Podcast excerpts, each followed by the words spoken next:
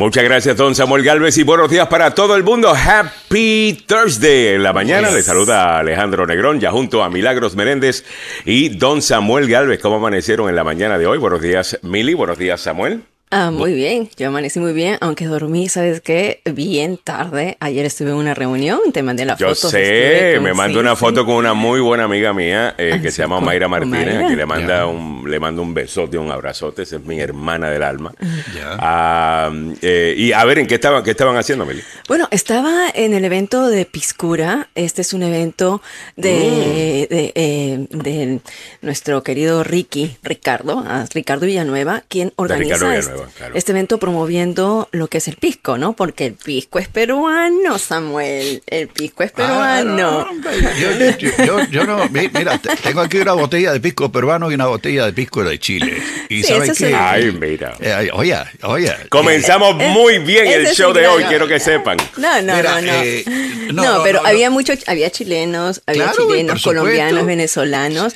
Y, Aunque yo reconozco el pisco como que de Perú, ahora desde afuera, no sé, respeto, Samuel. Eh, la eh, producción que hay eh, del pisco en, en, Chile es enorme, enorme, grande. Yo creo que es más grande que la del Perú. En, términos de producción. ¿Oh, sí? sí, bueno, puede, ser, cantidad. puede ser. Hay una, una zona en, en el norcentro de Chile que es. Ahorita sale el, el, el, próximo tema va a ser la guerra no, no, no, eh, eh, acuérdate que estuvimos No, no, añade a Bolivia al tema también para que se, ponga bien bueno este debate, Samuel. No, no, aquí eh, todos nos amamos, nos respetamos, así que... Mira, estaba viendo las cifras ayer. A ver. Las cifras Oye, Samuel, ¿y por qué no le dan una salida al mar a Bolivia?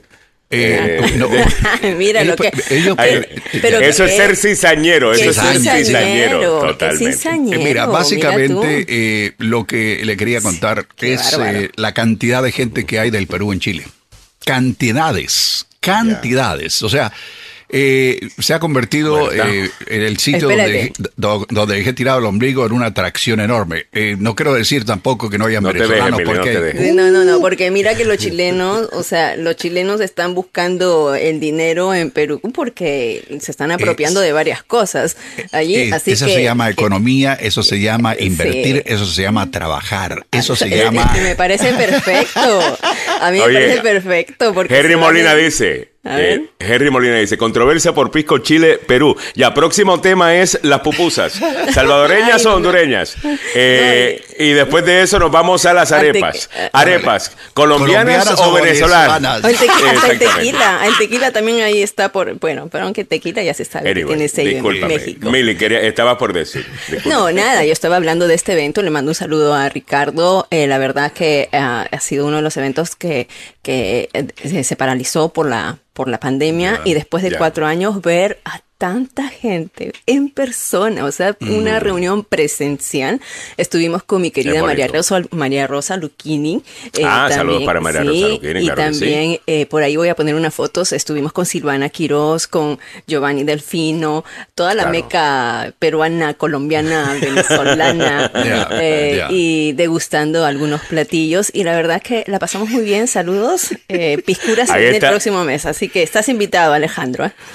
con mucho gusto eh, eh, y, saludos también para, Ricardo. Eh, Cecilia Amesro, hace tiempo, hace años que no lo veo. Buenos días, habrá muchos peruanos en violencia, pero el pisco es peruano. No hay más nada. no hay más, perdón, el, más nada se lo añadió el boricua, no, hay, no, hay, no, hay, más, dice Cecilia Ame Rojas, Samuel está buscando lo suyo. Edu López dice, las pupusas son originales de Guate. Oh, dice Cecilia Ames Rojas, Chile en vez Chile en vez de violencia, ella se corrió, ok, muy bien. Eh, Antonia Surco, buenos días, queridos amigos de Agenda. El pisco del bueno y puro es de Perú. Y punto. Caso cerrado. Total. hasta la doctora Meropolo salió, salió en el día de hoy. Déjame irme con algunas de las cosas que estaremos comentando en el día. ¿Qué es esto, Samuel? A Pisco La Serena.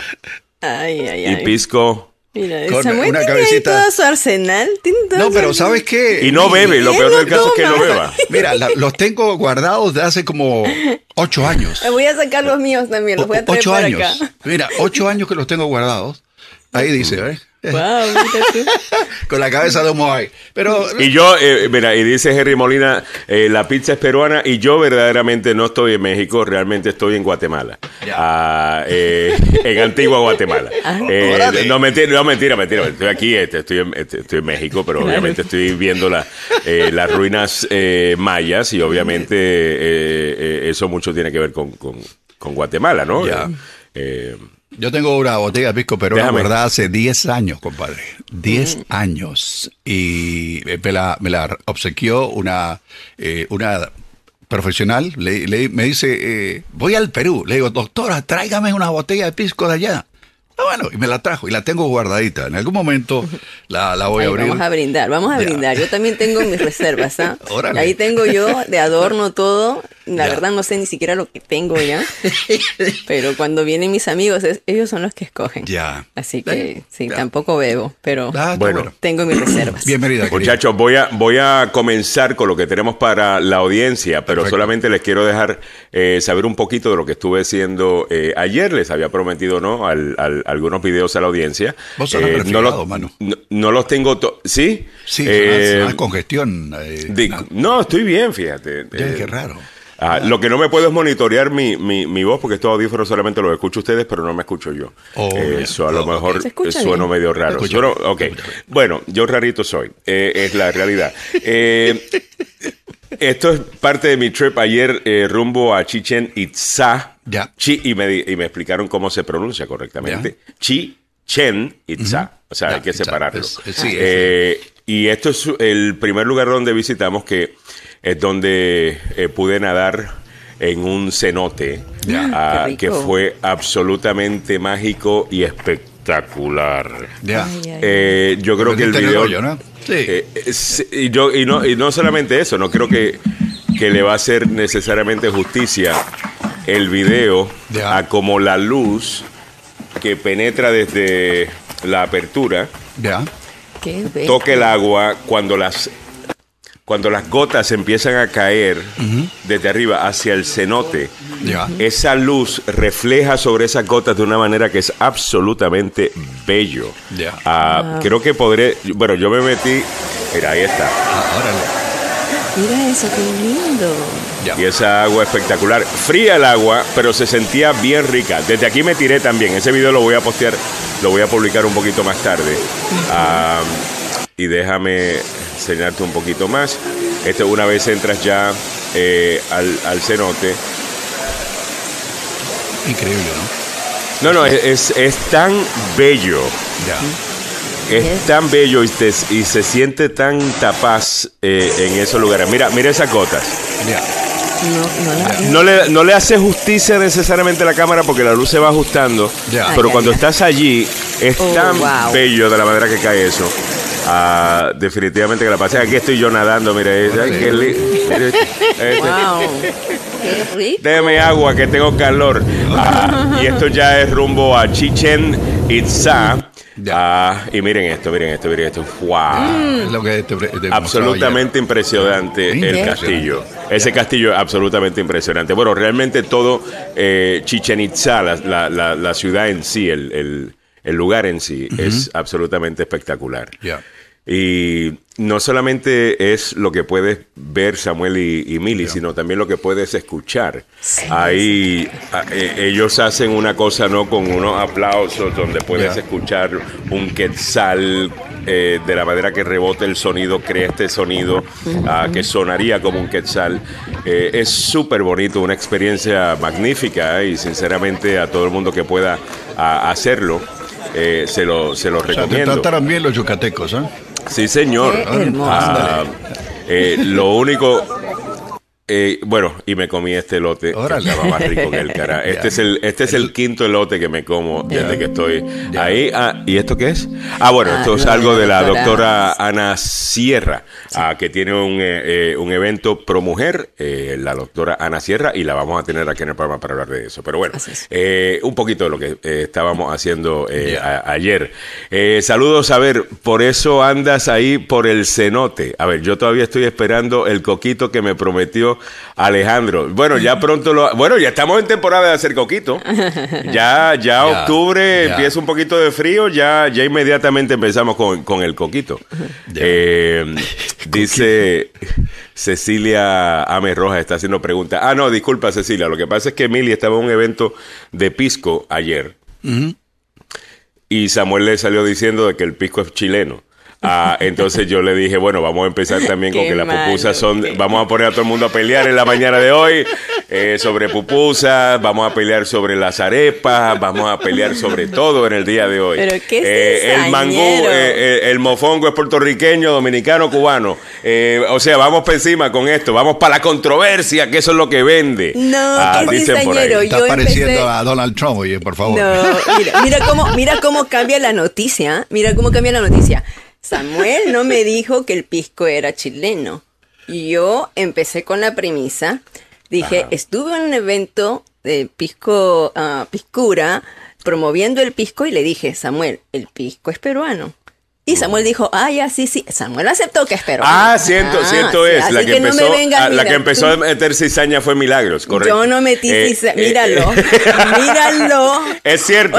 Samuel no había dicho nada y la que fue y le dijo así, le dijo, y el, y, y, el pico es. Y, Samuel se defendió y ahora. No exageras. no, no, no. Yo lo voy a hacer así. Los medios de comunicación, así es que es. Ah, Todo exagerado. Yo estaba viendo la noticia de lo de Los Ángeles. Esta mañana, vi a CNN, a todo el mundo indignado. Eh, vi a una reportera latina eh, decir que decir negrito en nuestra cultura es un racismo que no entendemos que es racismo, con todo y que, eso de que le decimos al asiático chinito o le decimos al negro negrito. Bueno, sinceramente, no, eh, si tú estás diciéndole chinito a una persona de manera despectiva, es una cosa, pero para describir a una persona que tiene los ojos de cierta manera, el chino, el chinito, es así, así, así, así, aquí no se puede decir, pero no, por favor, no vengas a imponer tu cultura sobre la mía, porque en el barrio mío le decíamos al chino tal y era uno que ni siquiera chino era, simplemente que tenía los ojos de cierta manera. Un poco, un poco eh, rajados así. Yo, o al propio japonés, al propio japonés le decimos chino. Mira Totalmente, pero, pero, pero, pero, no estás, la, la, para tú llamarle a algo racista, en mi opinión, en mi opinión, a lo mejor estoy equivocado, y si estoy equivocado, por favor, corríjame.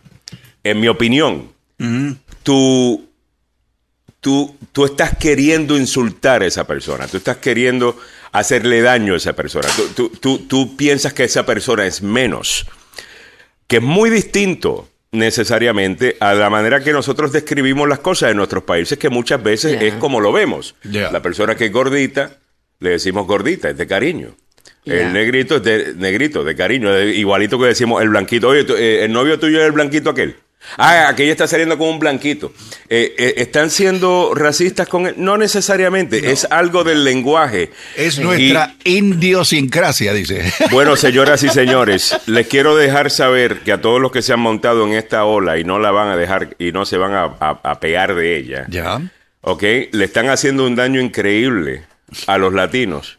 Porque si esa es la curva, eh, ahora hablando, usando un término de, escuela, ¿no? La curva con la que vas a dar el grado sobre si alguien es racista o no, acaban de crear una curva en donde van a quedar fuera un montón de líderes latinos y de gente latina que han utilizado estas frases, no desde un punto de vista racista, sino que culturalmente están acostumbradas a, decirlos.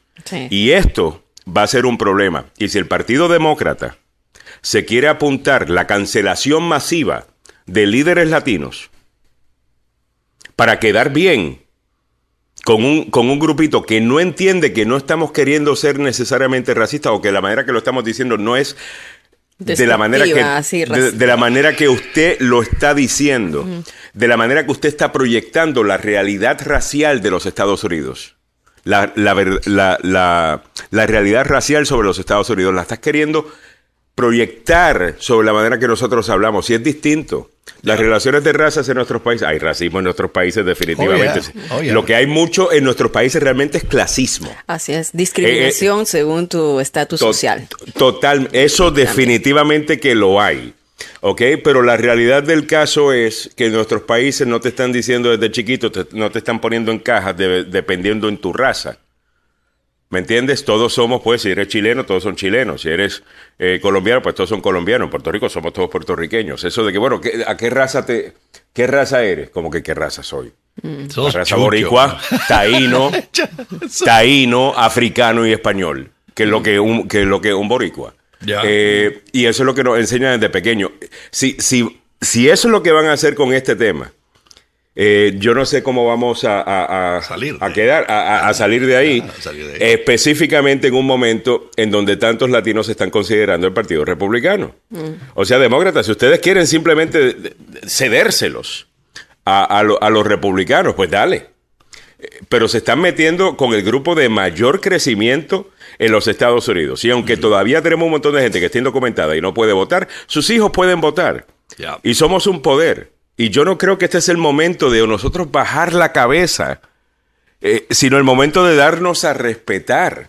Mm. ¿Me entiendes? Eh, la izquierda que me está sintonizando. Hay una de las cosas que yo admiro de ustedes, y es, por ejemplo, cuando hablan de, eh, de manera crítica de los Estados Unidos, cuando han tratado de colonizar, cuando han tratado de imponer pues sus valores sobre pueblos quizás sobre otros pueblos, economías más pequeñas, gente que no se puede defender. Lo que yo le llamaría imperialismo, de la misma manera que me molesta cuando Rusia lo está tratando de hacer ahora en Ucrania o cualquier otro poder del mundo. Bueno, a los woke blancos liberales, dejen de tratar de colonizarme con su, con su cultura. Ya. Dejen de decir que somos latinex. no somos latinex. No me, no me trates eh, o sea, mira, yo leí un titular ayer con esto de Los Ángeles que hablaba, que decía, este es el problema de los latinos y, su, y, el, y, la, y la, supremacía blanca. Los latinos que creen en la supremacía blanca. No, mire. Eh, ¿Y qué de la supremacía blanca liberal suya? que me, eh, que me hace a, mí tener que aceptar cosas que, no van necesariamente con mi cultura, como llamarme Latinex. Como por ejemplo, yo, si yo digo hay dos géneros, hombre y mujer, ah, pues es que yo soy anti.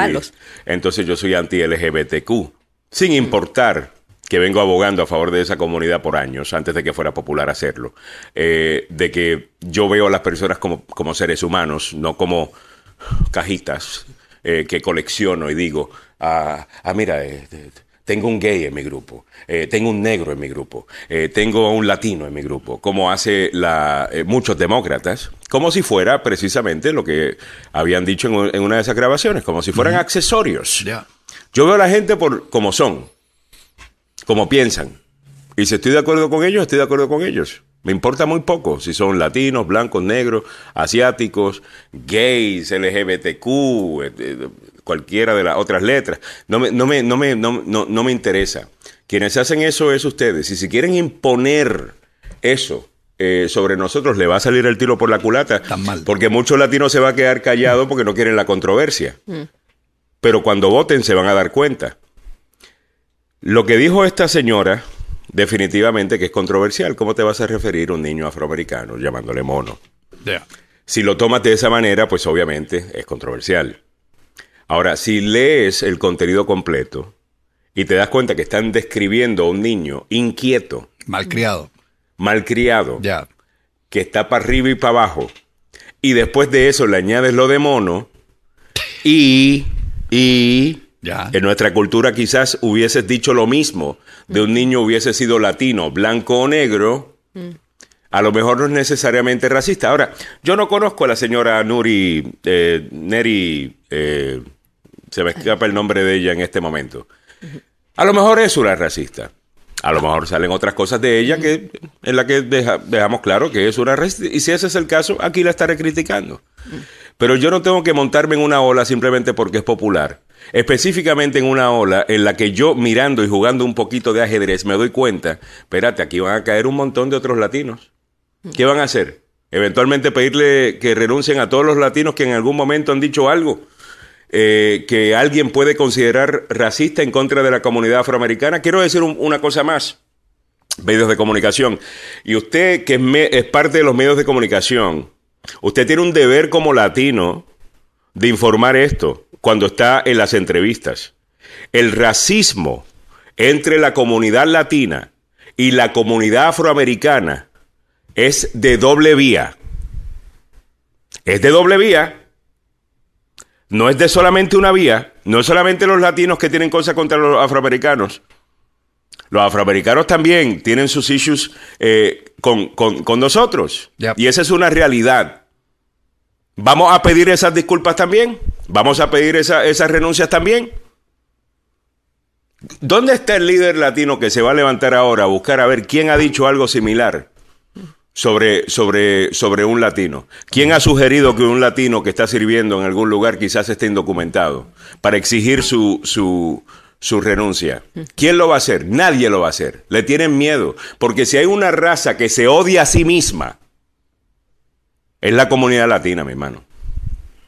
Nosotros nos vemos como que no somos suficientes.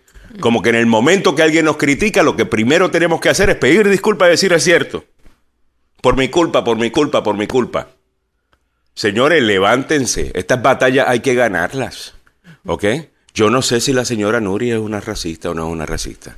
Lo que yo sí sé es que el tema de las razas entre los latinos y los afroamericanos es mucho más complejo que la manera que los, que los medios de comunicación te lo quieren presentar. Y de nuevo, como persona latina que aboga por, causas latinas, yo tengo que abogar a favor de la colección de poder en la comunidad latina. No nos ayuda en lo absoluto perder posiciones como estas, perder poder. Tenemos que aprender a acumular poder y utilizar ese poder para echar a nuestra comunidad para adelante. El presidente Biden no se debió haber metido eh, en esta situación. Y el presidente Biden le, le y el presidente Biden y su la, la asesores su asesora pero también la, la, secretaria de prensa ya te dejó saber exactamente por qué se metieron en la controversia ya Ok, ella te dejó saber una ella dijo porque nuestro partido demócrata cuando alguien dice algo racista nosotros inmediatamente actuamos. Mientras que en el Partido Republicano, allá lo agarran, los engrandecen y los hacen más grandes, o creo que fue lo algo así que dijo. Eh, entonces el punto era hacer una comparación. Esos son ellos, estos son nosotros. Está bien, pero pediste que un gran número de latinos tuviera que renunciar a, su puesto en una ciudad que es 55% latino. Yo no sé si eso está bien. Eh, me dice Dendre Aguilar, a la señora Nuri se le pasó la mano con su comentario racista. Ok, Nuri dime Martínez fue, se llama. Eh, Nori Martínez. Dime, Dendri, que fue racista de lo que ella, de lo que ella dijo, fuera de lo que dijo de la gente de Oaxaca. ahí yo sí creo que hay un punto y, eso pues defiero a los mexicanos para que hablen de, ese tema. Eh, pero que cuando ella está describiendo al niño, que es un niño inquieto, que se mueve para arriba y para abajo, que no eh, que y, ella dice, lo están criando como un nene blanco. Eso lo vi en CNN esta mañana, que lo utilizaron como eh, evidencia de que eso era racista. Lo están, eh, lo, están criando como un niño blanco, lo que necesita es un cantazo. Sugiriendo que como es negro hay que meterle una pera. Ustedes saben muy bien, latinos y latinas, afroamericanos y afroamericanas, que me puedan estar escuchando, que todos nosotros cuando vemos a un niño blanco actuando mal, inmediatamente nos burlamos de sus padres que dejan que esos niños hagan lo que les dé la bendita gana. Y el blanco que viene y le pide permiso al hijo. Eh, y, le da 10.000 opciones de qué es lo que va a comer, que es muy distinto a lo que nosotros hacemos. ¿Por qué? Como tenemos muchas veces menos recursos, pues nosotros no le damos tantas opciones a nuestros hijos. Tenemos que imponer la, realidad que es eh, nuestra vida. Eso de dejar que el nene haga lo que le da la gana. Es una posición de privilegio. Es una posición de privilegio. Es algo que tú puedes hacer porque tú tienes a la niñera latina que te cría el nene. Mm. Eh, ¿Me entiendes? Entonces tú puedes dejar que él haga lo que te dé la gana. Y yo quisiera saber quién cría a, a ese niño de este concejal que es blanco, para que tenga un poco de detalle de la controversia, creo que ya todo el mundo conoce la controversia, él es blanco, gay, su esposo y él pues adoptaron un niño. Muy bien, magnífico. Eh, el niño es afroamericano. Y ella está diciendo que lo están criando como blanco, en otras palabras, de que lo están criando, eh, ¿cómo se dice? Este, eh, eh pues eh, lo, lo, lo, lo, están... Aceptan la mala crianza, ¿ok? Ajá. Eh, ¿qué, es lo, ¿qué, es lo, que nosotros decimos de los blancos? Eso no es necesariamente una cosa racista, eso lo ha dicho en 10.000 chistes. Eh, cualquier comediante afroamericano y latino han hecho ese chiste 10.000 veces. El problema es que ella no es comediante, el problema es la posición que ella tiene y aquí lo que hay, claro, Alejandro, es un clash de culturas es un choque de culturas, tanto nosotros que no podemos entender la cultura de ellos y ellos que no pueden entender nuestra cultura. Porque si tú tienes un hijo, o sea, si, ahora lo que aprenden la, la generación Z, la generación Z tenemos que entender que la generación Z es la que va a votar, la generación Z es la que aprendió, que se crió con que eh, no se debe poner estereotipos. O sea, si tú a tus hijos. a mí me ha pasado que yo le digo a Alma, ay, este chinito que se me cruzó. Mamá, ¿por qué dice chinito? O sea, porque esto desde el principio le están inculcando a nuestros hijos. Nosotros que hemos pasado, tenemos 30, 40, 50 años, no vamos a entender eso, que para ellos es muy sensible referirse a, a, lo que es raza. Eh, tenemos que entenderlo. Y si eres un concejal, lo tienes que entender. No, no, yo eh, hice el análisis político de eso, ¿no? De que, qué tonta eh, esta doña que se pone a utilizar la palabra mono para, para hablar de un niño afroamericano, eh, porque tú sabes que aquí lo van a agarrar desde el contexto racial estadounidense. Le van a poner ese lente y utilizando ese lente, obviamente es racista.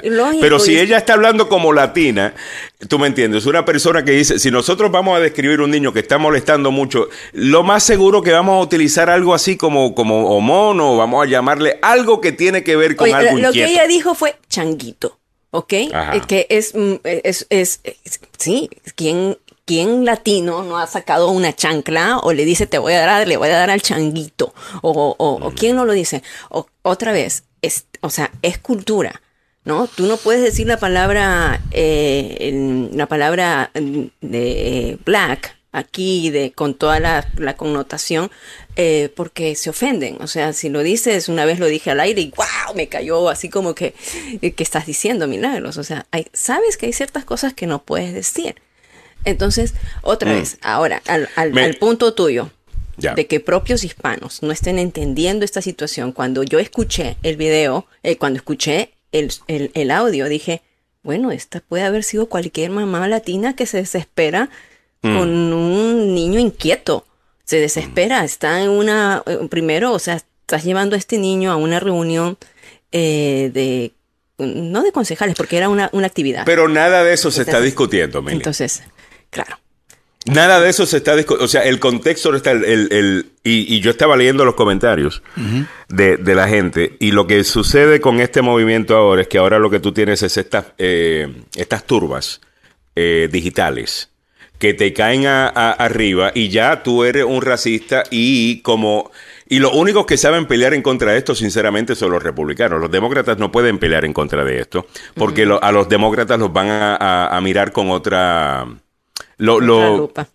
E, es con otra lupa, ¿ves? Hay ciertas cosas que tú no puedes decir como demócrata. Por ejemplo, en el momento, si yo fuese ella, yo le hubiera dicho, mira, yo creo que deberíamos hablar de algo que ustedes hablan mucho los demócratas, y es la sensitividad cultural, ¿no? De que tenemos que ser sensibles culturalmente. Bueno, eso no es solamente de una vía, es de doble vía. doble vía claro. y, creo que deberíamos ser un poquito culturalmente sensibles con el hecho de que nosotros en Latinoamérica hablamos de, de, cierta manera y hay algún, eh, alguno, que estoy seguro está en sintonía en este momento, que dice, ay, ahora quieren decir que el racismo es culturalmente de Latinoamérica. Eso no es lo que estoy diciendo, usted lo que está de nuevo es tergiversando la cosa. Cuando en Latinoamérica decimos negra, eh, oye, negra, pásame, eh, eso es de cariño. Decir negrito, decimos negrito como decimos flaquito, como decimos gordito, como decimos blanquito. Gringuito. Es de, gringuito, es de cariño la cosa. Y usted lo sabe. Eh, y si usted está yendo a CNN para ganar la entrevista, a decir es que ese racismo que utilizamos eso de negrito, you know, little blackie o little darky. No, no, no, no, no. Little darky en los Estados Unidos obviamente es ofensivo. Ya. Negrito en Latinoamérica, o blanquito, o flaquito, o gordito. Ya. No lo es. O chango. Y usted lo sabe. En Argentina, lo, y usted, dicen chango es un muchacho jovencito que anda haciendo majaderías, imagínate. y usted lo sabe, oh y usted lo sabe. Y si usted específicamente, yo acabo de ver una reportera de CNN, que creo, que es puertorriqueña ella, ah, ah, eh, hacer estos argumentos. Y pues caíste súper bien en CNN. Mm. Caíste súper bien en CNN, lo más seguro que te van a dar otra entrevista. Pero les, les acabas de armar el arma a un montón de gente que se va a ir detrás de latinos en el futuro. Por ejemplo, si tú hablas con latinos y tú dices, no, es que son racistas porque mira cómo hablan de los, de, los negros. Mire, el latino y el negro tienen una relación muy especial en este país. Muchas veces estamos dividiéndonos los mismos barrios. O los latinos hemos llegado y hemos sacado a alguna gente del barrio en el que siempre vivieron. Encima de eso, como venimos con muchas ganas de trabajar, venimos acá precisamente a mantener a nuestras familias que están en nuestros países o lo que sea, le metemos al trabajo y le metemos duro. Y eso le molesta a alguna gente. Y sí, hemos competido por recursos y asumo que eso crea algún tipo de celo. La otra cosa con esto es que los check cashing places, donde el trabajador va y agarra el cheque y va y lo cambia, muchas veces han sido robados por latinos, pero también por afroamericanos. Eh, y por gente que también eh, eh cometen estos crímenes. ¿Por qué? ¿Porque son latinos o porque son afroamericanos? No, porque son pobres. Mm. ¿Ves? Y si fuesen pobres los blancos en este país, fueron los blancos los que estuvieran asaltándolos. Pero la experiencia que tiene ese latino es que un negro me robó. ¿Ves? Y eso ayuda a crear eh, cierta idea de que todos los negros son malos. Yo entiendo, eso está mal. Y eso definitivamente que es cierto racismo. Pero también tienes que ponerte en el zapato de la persona que acaba de llegar a este país, no tiene mucho y le ha sucedido algo y quizás fue otra persona pobre que termina siendo eh, negra y empiezan a crear una idea de cómo son todos los negros. Eso es una realidad de ser pobre. Mm. Eso, eso no necesariamente te hace racista. ¿Me entiendes? Y si van y si están listos para ir a los medios de comunicación en inglés, a atacar a toda una comunidad de, de esta manera, cuando perdamos poder político, cuando perdamos oportunidades, después no se quejen.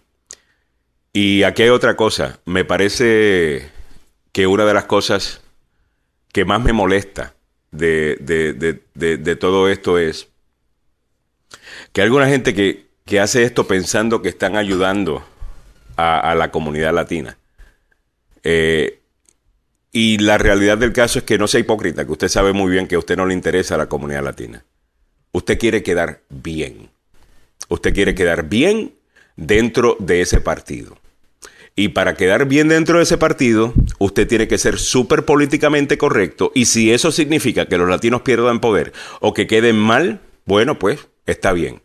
Porque lo importante es quedar bien dentro de esa jerarquía de, minorías. Yo no sé, en esa, en esa jerarquía de minorías, no sé quién está arriba, no sé quién está abajo. No sé. Yo pensaba siempre que era primero eh, los afroamericanos, latinos, pues gays, eh, eh, judíos y, otras minorías. Yo no sé, en esa jerarquía yo creo que estamos ahora en afroamericanos, gays y latinos. O quizás, o, o, quizás LGTBQ eh, afroamericano y después eh, latino. Eh, Dave Chappelle ha hecho esta crítica, precisamente diciendo, espérate, ¿cómo es que esta comunidad ha agarrado tanto poder que ahora puedes cancelar a afroamericanos que no piensan igual que tú y ahora están cancelando a latinos? Eh, porque han dicho algo que se puede ver controversial fuera de contexto. Son las 6 y 42 minutos de la mañana, me he extendido eh, sobre el tema, pero es que estas cosas hay que hablarlas. Y, no, y yo buscaba ayer, ¿hay alguien, ¿hay alguien dando este punto de vista? No. Ayer Carlos Salvado estábamos hablando de eso. ¿Oh, sí? sí, hablábamos de, de, de, o sea, el tema surgió por, por el hecho de cómo están conformadas las, las fiscalías y son de, de, chicos que van creciendo con mucho permiso, permiso, permiso, y chicos que son, eh, en lugar de ser eh, sujetos a los padres, los padres se sujetan a los, a los chicos, y entonces hablábamos de eso, de la crianza, y, y, tocamos y los efectos que tiene a nivel futuro, a nivel profesional, es, es, increíble, o sea... es, o sea, yo no, yo no, no, no entiendo cómo algo, o sea, y los titulares, mire, prensa, yo he defendido a la prensa aquí en contra de Donald Trump. ¿Ok? Pero si este es el trabajo que usted está haciendo, o sea, ya usted puso un titular, ya creó una realidad y ahora todo el mundo comenta desde esa realidad alterna, creada eh, por ese titular y que ignora los hechos del, caso. Y yo no conozco a la señora Nuria. Mira, si sale que esto es una tremenda racista, pues a mí me puede importar uh, muy poco eh, esa doña. No es por eso. Lo que yo estoy jugando, estoy, estoy adelantándome un poquito y diciendo, espérate. Si la van a agarrar a esta así, y este, y esta es la, la vara que, hemos decidido va a ser como vamos a medir a, a toda esta gente, nos vamos a quedar sin liderazgo latino. O, o, escuchen esta, demócratas en sintonía, van a llegar reclutadores del Partido Republicano y le van a decir a esa gente, ¿sabes qué? Nosotros entendemos que quizás usted no fue racista. Eh, y dentro de nuestro partido usted puede correr incluso. No porque pensemos que usted sea racista, sino que, mire, eh, entiendo lo que usted acaba de explicar, de que usted estaba hablando un niño inquieto, utilizó algo que utilizaría en, Latinoamérica, al referirse como un monito que no se está quieto, tal cosa, porque la conversación está clara que está hablando de eso. Ven y corra con nosotros. Hay muchos latinos que están considerando el Partido Republicano. ¿Y sabes qué? Eh, acá no estamos necesariamente, you know, aquí lo importante son las ideas. Y no necesariamente si usted es de un grupo minoritario, si usted está con los LGTBQ, eh, de, de, lo otro. Usted lo que queremos son sus ideas. Venga con nosotros, tal cosa. ¿Usted se imagina, eh, Partido Demócrata, qué van a hacer ustedes cuando los mexicoamericanos de Texas empiecen a votar republicano como lo están haciendo ya? Que ese movimiento se mueva para Nuevo México, que es bastante demócrata y uno de los pocos lugares que siempre vota demócrata en las elecciones presidenciales en el suroeste, Nuevo México. Y muévete ahí a Nevada, muévete ahí a Arizona y después llégate a California. ¿Tú quieres ver cómo el Partido Republicano regresa al poder? Es a través de los latinos del suroeste eh, del país. Se quedan con esa gente y demócratas, ustedes no vuelven a ganar. No vuelven a ganar. El mapa electoral no se los va a permitir. Imagínate eh, los republicanos teniendo de manera segura Texas, Florida, incluso California, si empiezan a notar al latino a pie que dice, espérate, ustedes están demasiado iluminados para mí, Partido Demócrata, yo aparentemente soy un racista, yo aparentemente soy un sexista, y mi cultura entera es mala, según algunos woke y algunos izquierdistas. Entonces me voy con el Partido Republicano. Prepárense que van a recibir una pela. Si eso es lo que quieren, pues sigan por ese camino. Son las 6 y 40, son las 7 y 46 minutos, eh, 7 y 46 minutos de la mañana. Vámonos con los deportes súper tarde. Ah, Deporte y tenemos una invitada todavía. Y yo tengo que, tengo, que subirme el azúcar, tengo el azúcar baja. Me, me subo la, la, azúcar y ya eh, regreso. ¿Ok? All right. Volvemos al fútbol, pasión de multitudes. Y el opio del pueblo. Muchas gracias, muchas gracias, muchas gracias. Seguimos hablando de la Champions, damas y caballeros, que estuvo muy buena ayer. Bueno, para algunos. Sin embargo, para el Atlético de Madrid se quedó como gato mirando para la carnicería. ¿Sabe por qué? Porque el Bruja de Bélgica y ellos empataron a cero. De más o menos, con algo más de una hora y un final de partido muy complicado. El Atlético no pudo eh, meterle un gol al Brujas menos equipo y más conservador que hace una semana en el Jan Breidel Stadium. Al campeón de Bélgica el empate lo sitúa como líder confiable del grupo, agarrado de su portero que no, no le ha encajado un gol en lo que va de la competición, ¿eh? imagínense. O sea que el, el, Cholo Simeone está en agua de salmuera, mi querida amiga. Sí, porque no le ha ido bien, hay que decirle. El Bayern Múnich como era sabido, le dio una, bueno, lo venció 4 a 2 al Victoria Belsen y clasificó a los octavos de final de la Champions League. El Bayern se dio un paseo por el Pilsen sin excesivamente poner el pie al fondo del acelerador. Sí, hay que decirlo. De modo arrollador, el cuadro de Julian Dagelsmann llegó por sí solo. Son excesivas las carencias del representante de Checoslovaquia y que han perdido todo lo que han jugado en esta Champions y que asume resignado su, eh, su condición de ser el punching bag de algunos grandes del fútbol europeo. Eh, ¿Cómo le fue al Marsella? Con goles de Wandouzi y Alexis Sánchez, que todavía está jugando, ¿ah? el Olympique de Marsella volvió a imponerse al Sporting de Portugal, que volvió a quedarse con los colochos hechos en la liga del grupo D de la Liga de Campeones. Después del 4-1 de hace una semana en Marsella, los franceses no dieron opción al conjunto verde y blanco de Lisboa y se colocaron segundos en el grupo con seis puntos, a menos que tiene el Sporting tercero. El Sporting tuvo un arranque muy bueno, sin embargo, lo fueron controlando poco a poco hasta ya sabe lo, que pasó. En el ámbito, ¿sabe qué? De los lesionados. Escuche bien, porque aquí esto se va a poner muy difícil, especialmente para el equipo en la selección argentina. En la recta final para el Mundial de Qatar 2022, las noticias no son muy halagüeñas para la selección. Esta semana se, se lesionaron Lionel Messi, el Fideo Di María y Paolo Dybala, como usted escuchó en este programa. Pero eh, sería complicado para ellos. Dybala fue sometido a estudios médicos para determinar el alcance de su lesión que sufrió en Italia en el último domingo y los resultados arrojaron que tiene un desgarro fuerte y que lo dejaría seriamente en duda para integrar la lista definitiva de, ¿sabe qué? Del Mundial de Qatar. Se quedaría en casa. Qué pena, pero bueno. Eh, ¿Cómo está el tráfico a esta hora de la mañana en la capital de la nación? Con algunas dificultades. Al igual que el fútbol. el fútbol tiene dificultades. Hay un accidente reportado en el túnel de la calle 3 viajando sur después de la New York Avenue. Hay un árbol caído en Langsborough Road, en el noroeste, a la altura del, del, del Carlia eh, Parkway y la MacArthur Boulevard.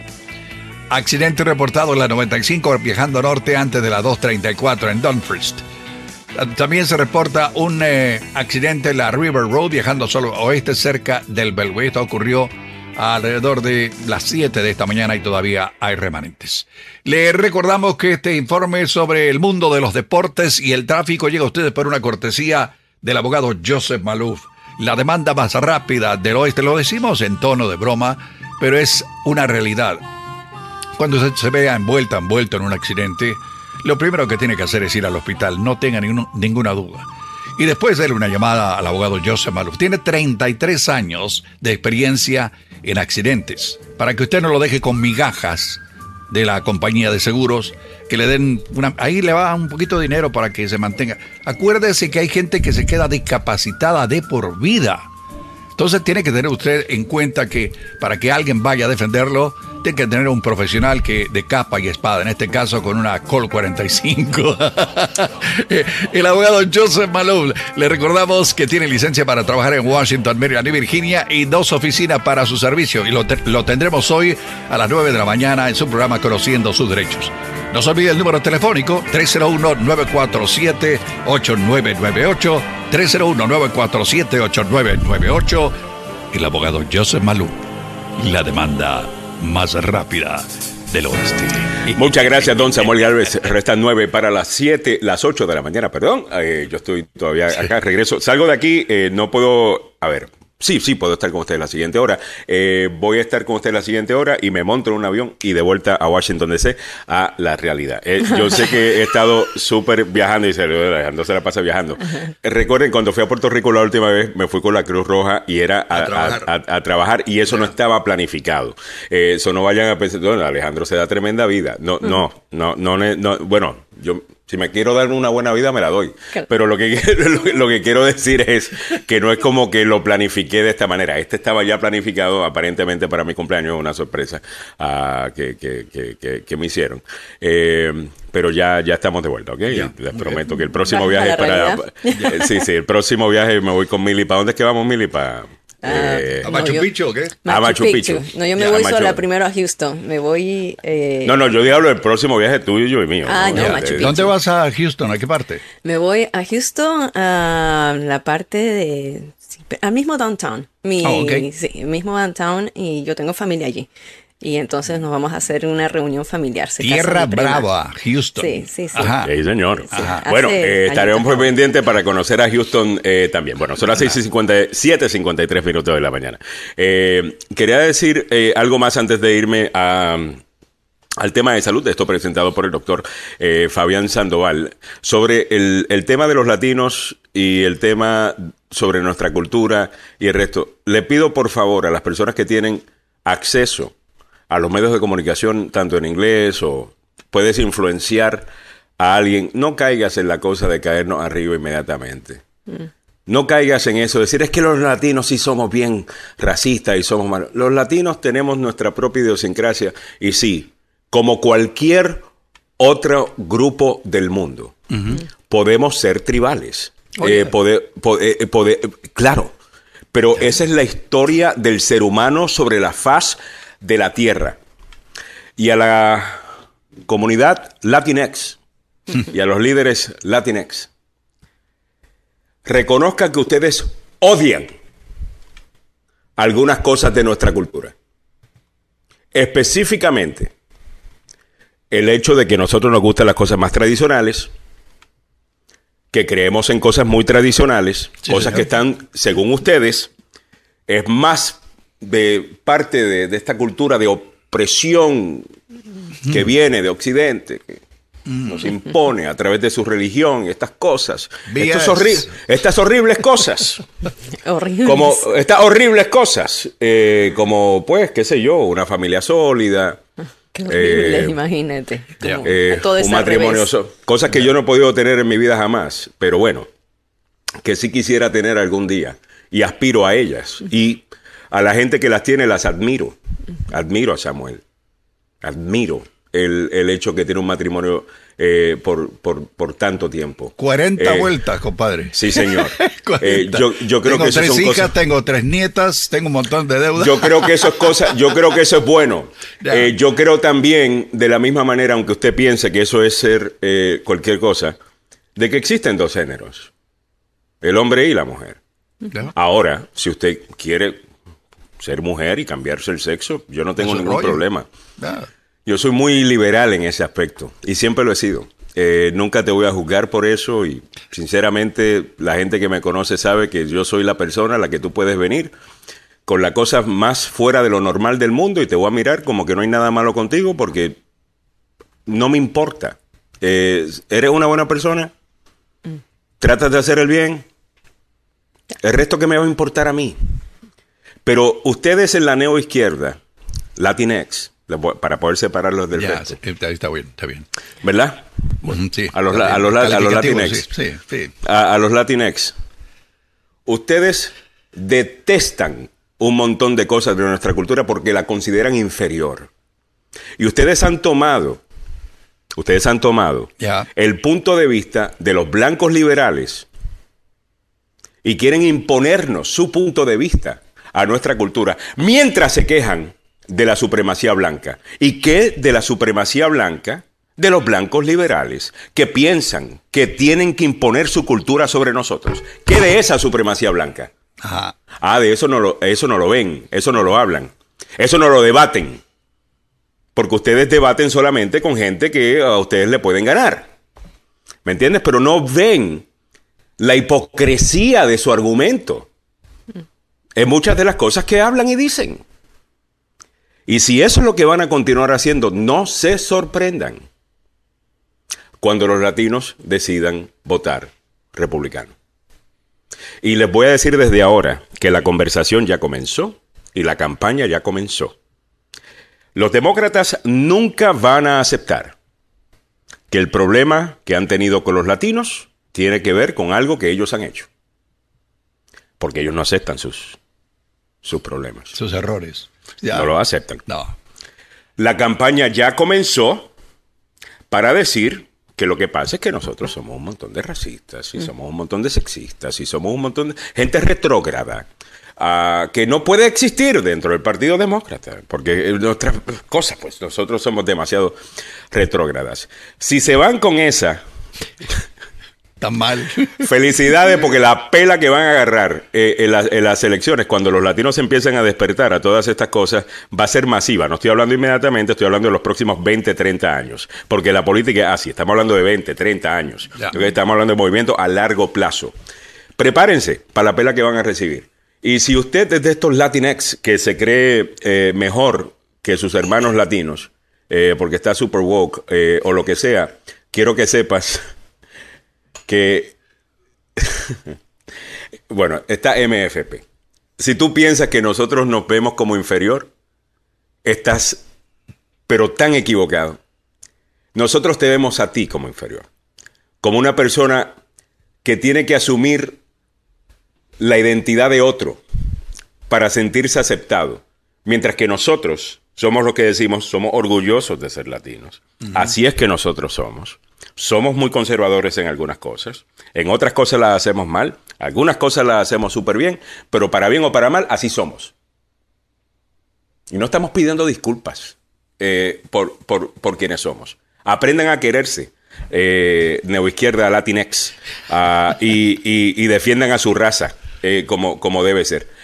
ocho en punto. Eh, vámonos, eh, bueno, me falta un minuto, vamos a hacer el, Tenemos una invitada también a la próxima Ya está esperando Luli ahí eh, hace rato, pero si, si quieres hacemos el informativo rápido y seguimos después del informativo, ¿qué te parece? ¿Mm? A ver, Alex. espérate que tengo a Maluf escribiendo. vamos con el tema de salud rapidito, presentado por el doctor Fabián Sandoval.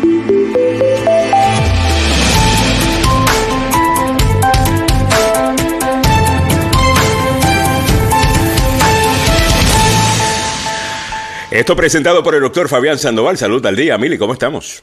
Ah, bien, estamos bien. La FDA autoriza vacunas de refuerzo actualizadas contra el COVID-19 para niños desde los o hasta de 5 años. O sea, los menores de 5 años ya pueden estar recibiendo estas vacunas. La Administración de Alimentos y Medicamentos de los Estados Unidos, la FDA por sus siglas en inglés, otorgó la autorización del uso de emergencia a los refuerzos actualizados de la vacuna contra el COVID para niños de hasta 5 años. Esto ya los mayores desde hace un buen tiempito que estamos eh, habilitados para poder tener esta dosis de refuerzo. Mientras que en otros temas el trasplante de tejido cerebral humano en ratas podría ayudar a estudiar el autismo. Cada vez se diagnostican más niños autistas, incluso en la comunidad hispana, y los investigadores de la Facultad de Medicina de la Universidad de Stanford hicieron trasplante de tejido cerebral humano a ratas, convirtiéndolas en parte funcional de sus cerebros para aumentar nuestra comprensión de los trastornos cerebrales y permitir el descubrimiento de nuevos medicamentos para tratarlos. El estudio, publicado el miércoles, en una revista específica, tardó Nature, tardó siete años en completarse e involucró extensas discusiones éticas sobre bienestar animal y otros temas. Así que los hallazgos inmediatos del estudio van a procurar que se pueda, ah, ah, pueda haber mayor tratamiento en lo que es autismo, epilepsia, esquizofrenia y las discapacidades intelectuales. Y también en otro punto, las pruebas genéticas en pacientes con cáncer de mama generan, por un lado, esperanza y confusión. La última década ha sido testigo de una rápida expansión de las pruebas genéticas que incluyen nuevos instrumentos para informar a los pacientes a las que se les ha diagnosticado cáncer de mama sobre riesgo de recurrencia o para orientar su tratamiento. Pero la relevancia clínica de muchas de las mutaciones hereditarias que ahora pueden identificarse siguen sin estar claras y los expertos no se ponen de acuerdo sobre cuándo y cómo desplegar las nuevas pruebas disponibles. Bueno, con esto cerramos este segmento traído a usted, como dijimos, por el doctor Fabián Sandoval de la Clínica y el Centro de Investigación Emerson. La Clínica y el Centro de Investigación Emerson que tiene varios programas para usted y que puede eh, usted eh, tomar al doctor Fabián Sandoval como si fuera su doctor eh, clínico o también puede participar en los diferentes estudios. Aquí lo tenemos y cerramos este segmento. Voy a poner el avisito del doctor Fabián Sandoval. Muy bien, el doctor Fabián Sandoval, ahí está el número de teléfono 202-239-0777, 202-239-0777. El doctor Fabián Sandoval presentó Salud al Día. Vámonos al noticiero del tope de la hora. A solamente dos minutos tarde, mira para allá, milagros, wow, espectacular. Eh, y disculpen que todo lo que está tarde ya sabe que es culpa mía. Vámonos con don Samuel Galvez, él está listo. Un empleado de Donald Trump le dijo al FBI sobre un movimiento de cajas en Mar-a-Lago por orden del expresidente después de haber sido citado por el Departamento de Justicia. Chris Gilhert, funcionario de seguridad pública en el Distrito de Columbia, presentó la renuncia a su cargo después de haber sido acusado de agresión en un parque y cuestionado sobre si vivía o no en Virginia. Preocupación por brote de cólera en Haití mientras las pandillas obstruyen la acción sanitaria. Muy buenos días, le saluda Samuel Galvez y aquí el detalle de la información. Un empleado de Donald Trump le informó a los agentes federales sobre el movimiento de cajas con documentos en Mar Lago bajo la dirección específica del propio expresidente, que le dicen en el relato del testigo, combinado con imágenes de cámara de seguridad, ofrece una clara evidencia del comportamiento de Trump mientras los investigadores buscan la devolución de este material clasificado. La descripción del testigo y las imágenes descritas al diario capitalino The Washington Post ofrecen el relato más directo hasta la fecha de las acciones e instrucciones de Trump que condujeron la búsqueda del FBI en su casa en Mar-a-Lago. Esto, recuerde, ocurrió el 8 de agosto, en la que los agentes buscaban pruebas de posibles delitos, entre ellos obstrucción, destrucción de registros gubernamentales o mal manejo de la información clasificada. En el ámbito regional metropolitano, Ayer se confirmó que la alcaldesa capitalina Muriel Bowser dijo que lamentaba anunciar que había aceptado la renuncia de Chris Gildart, funcionario de seguridad de la ciudad. Estoy orgulloso del trabajo que hemos realizado juntos durante los últimos ocho años y estoy inmensamente agradecida por Chris por su servicio a la ciudad, dijo eh, Bowser, calificándolo como un servidor público capaz y eficaz. Pero, pero, Gilhart, de 53 años, fue criticado la semana pasada luego de haber sido acusado de agredir a un hombre durante un altercado en un estacionamiento en el Gold Gym en Arlington, Virginia. Como asistente de seguridad, Gilhart supervisó una cartera crítica, incluyendo el Departamento de Prisión, la Oficina de Comunicación Unificada, la Oficina de Seguridad y Participación Vecinal y otros donde se destacó su trabajo, pero cometió un error y tuvo que presentar la renuncia.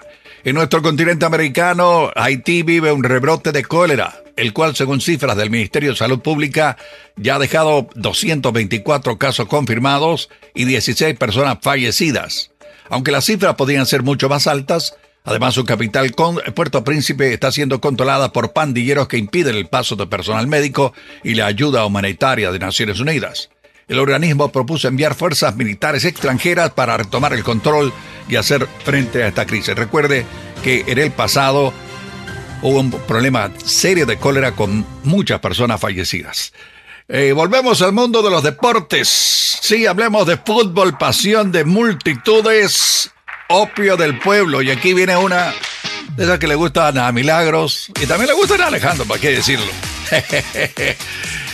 En medio de los cuestionamientos al señor Kylian Mbappé por su supuesta intención de dejar el equipo del Paris Saint-Germain en enero próximo, salió a la luz pública una investigación de un medio francés que revela una inédita, situación. Según Mediapart, un diario digital, el club parisino creó cuentas falsas en redes sociales para desprestigiar a distintos medios de comunicación y personajes, entre ellos a este muchacho de 23 años, que es un tremendo jugador de fútbol, a Kylian Mbappé.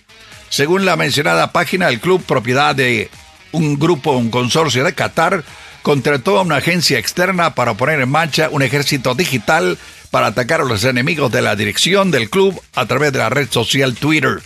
En su punto de mira de los medios hostiles a la política del Paris Saint-Germain, como el equipo o el propio Mediapart también, los dirigentes de otros clubes estuvieron metidos en este rollo. El caso más paradigmático es el que Mbappé, a quien las cuentas falsas creadas por el medio atacaron cuando este dudaba la pasada temporada su continuidad en el equipo, pues saltaron a la luz pública y ahora el Paris Saint Germain dijo, no, no es cierto.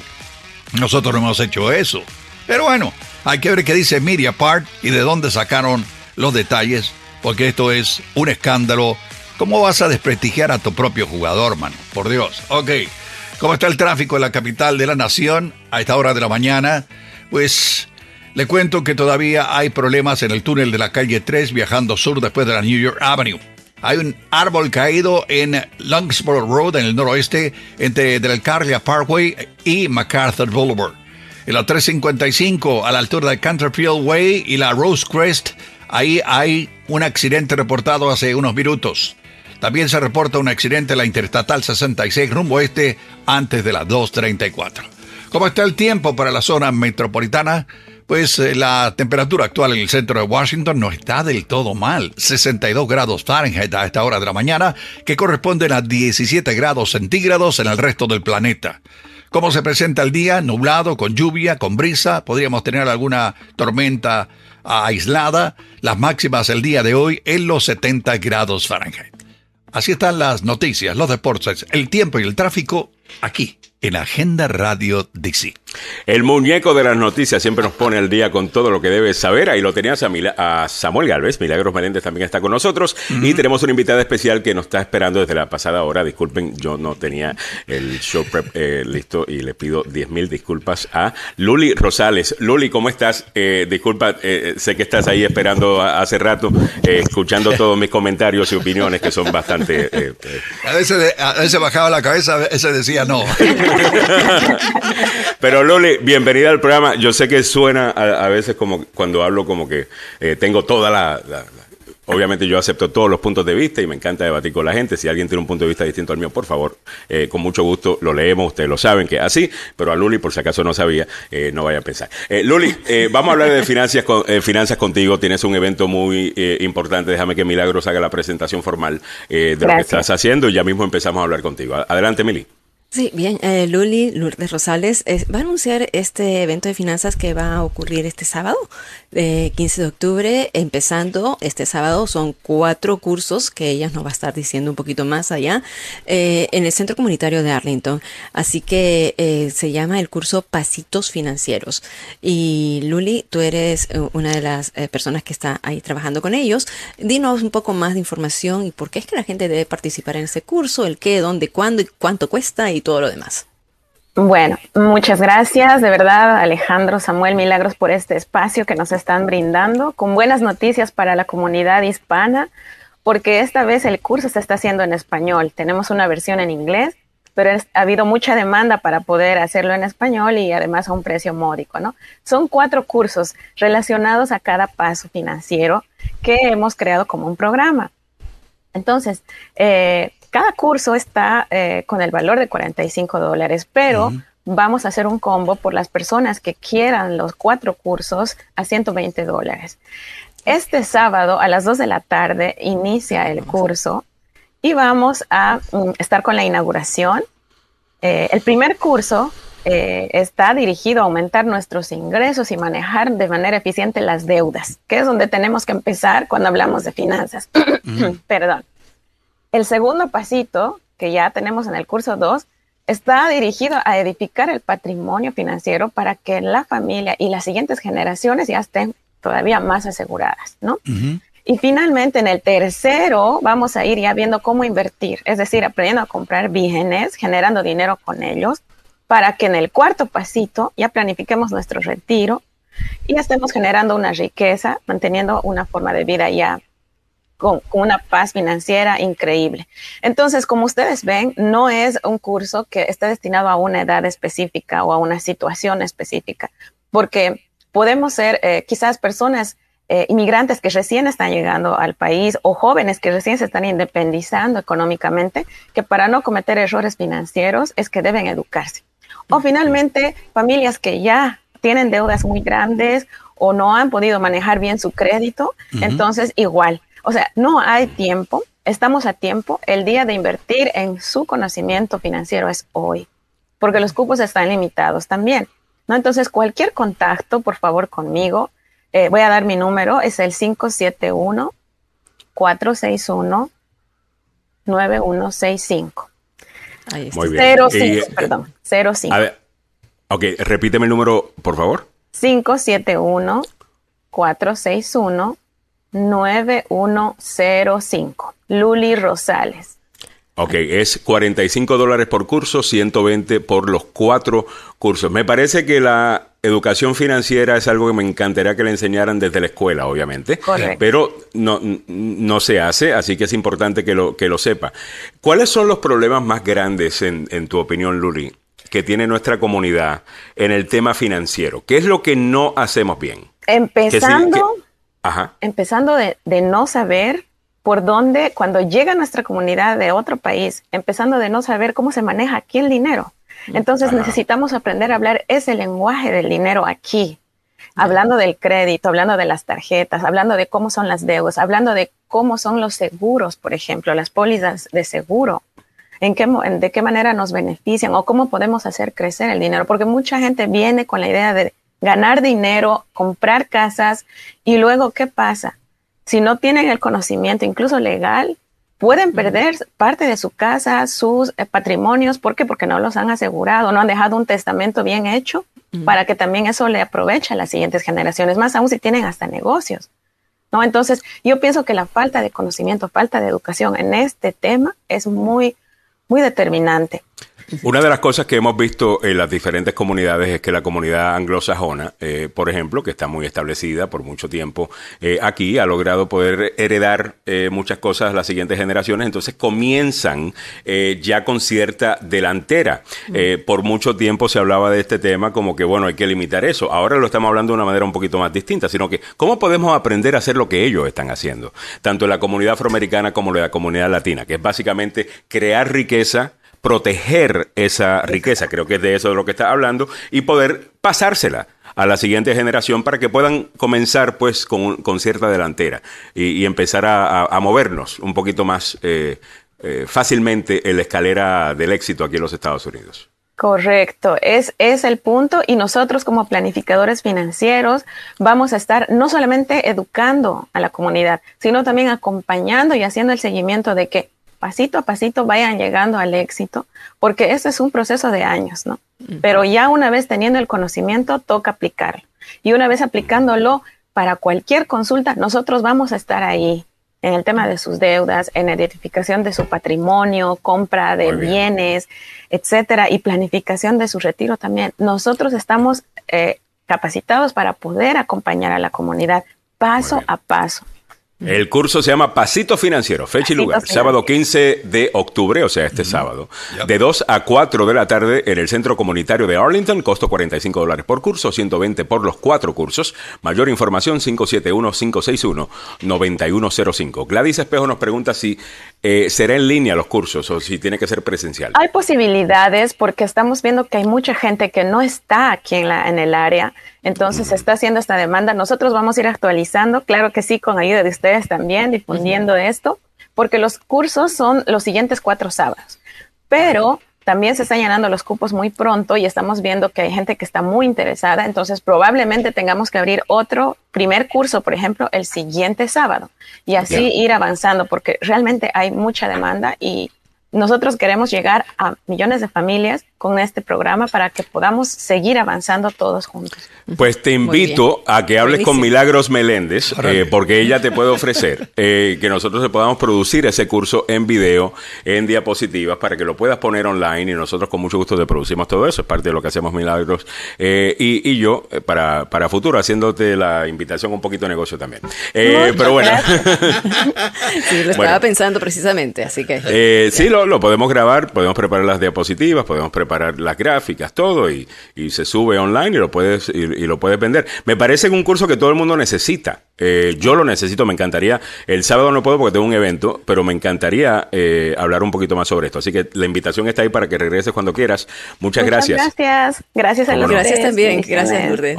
Luli Rosales con nosotros, señoras y señores. Ahí lo tienes. Mayor información, 571-561-9105. All right, continuando con el programa, vamos caminando para adelante con las otras cosas que tenemos para la audiencia en el día de hoy. Se nos han quedado algunas cositas eh, en esta última hora. Eh, mira, ayer el viaje fue largo. Eh, fueron como unas tres horas y media. ¿Y sabes lo que venía haciendo Milly y Samuel? Escuchando el libro Conference Man, ah, en, el libro que escriben sobre mm, Donald Trump. Maggie Haberman. Uy, muchas cosas muy buenas ahí, Samuel. ¿A ti te gustaría alguno de los chismecitos que se cuentan ahí? Lo que pasa es que no. ayer estaba escuchando a un experto en la vida de Donald Trump y su familia. Compadre, esta familia ha sido una familia que ha estado relacionada con la mafia, que tiene alguna, alguna, alguna relación con en Nueva York específicamente con, en su época, con el papá de Donald Trump y de ahí con el resto de la familia. Ahora, eh, ahora, ahora. Tú sabes que yo detesto a Trump como cualquier otro anti-Trumper. Pero, pero. Ya. Si tú estás haciendo construcción. Ya. En la ciudad de Nueva York. ¿Pudiste haber hecho construcción en el siglo XX sin lidiar con la mafia?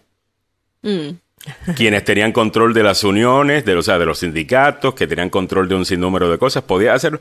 So, yo creo que ahí, you know, no, no, no sé. Eh, hay muchas cosas para criticarle a Trump.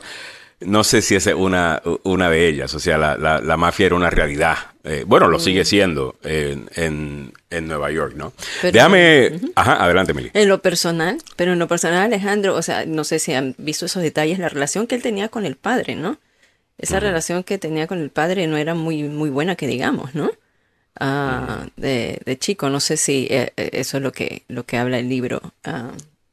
El libro habla de eso, incluso Maggie Haberman en el libro hay un capítulo en donde habla de estas cosas, el capítulo se llama The Rise, que es mientras él va subiendo, estamos hablando de finales de la década de los 70, principios de la década de los 80, en donde lo menciona, pero dice nunca ha existido prueba contundente mm.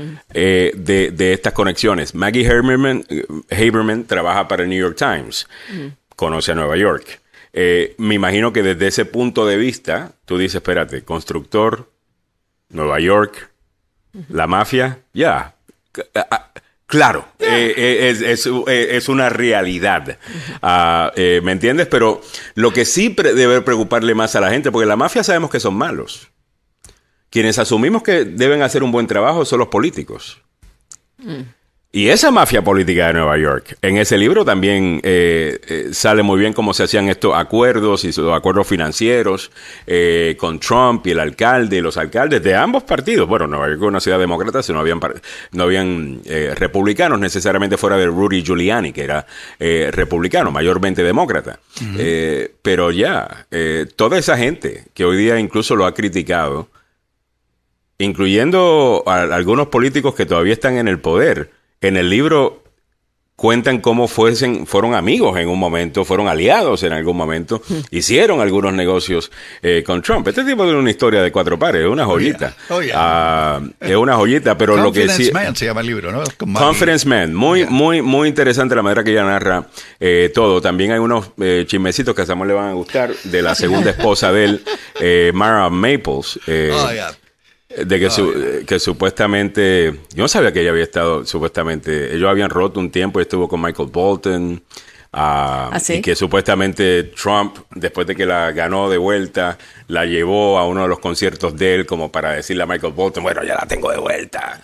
Eh, que si esto, que si lo otro. Supuestamente en Mar-a-Lago a uno de los bodyguards de él lo votaron porque supuestamente lo, la agarraron a ella con el, con el de seguridad pero que eso, y ellos dicen que fue mentira, que lo que pasó fue que ella tenía ganas de hacer pipí y que no había ningún lugar y que él le estaba ayudando. Eh, a, encontrar un lugar. Eh, eso también lo dice en el. Mara parece que es tremenda joyita también, eh, pero, pero bueno, ahí va. Siete. Habla también de una novia que yo no le conocía a esa novia a él, una mujer mitad afroamericana y mitad anglosajona, que es aparente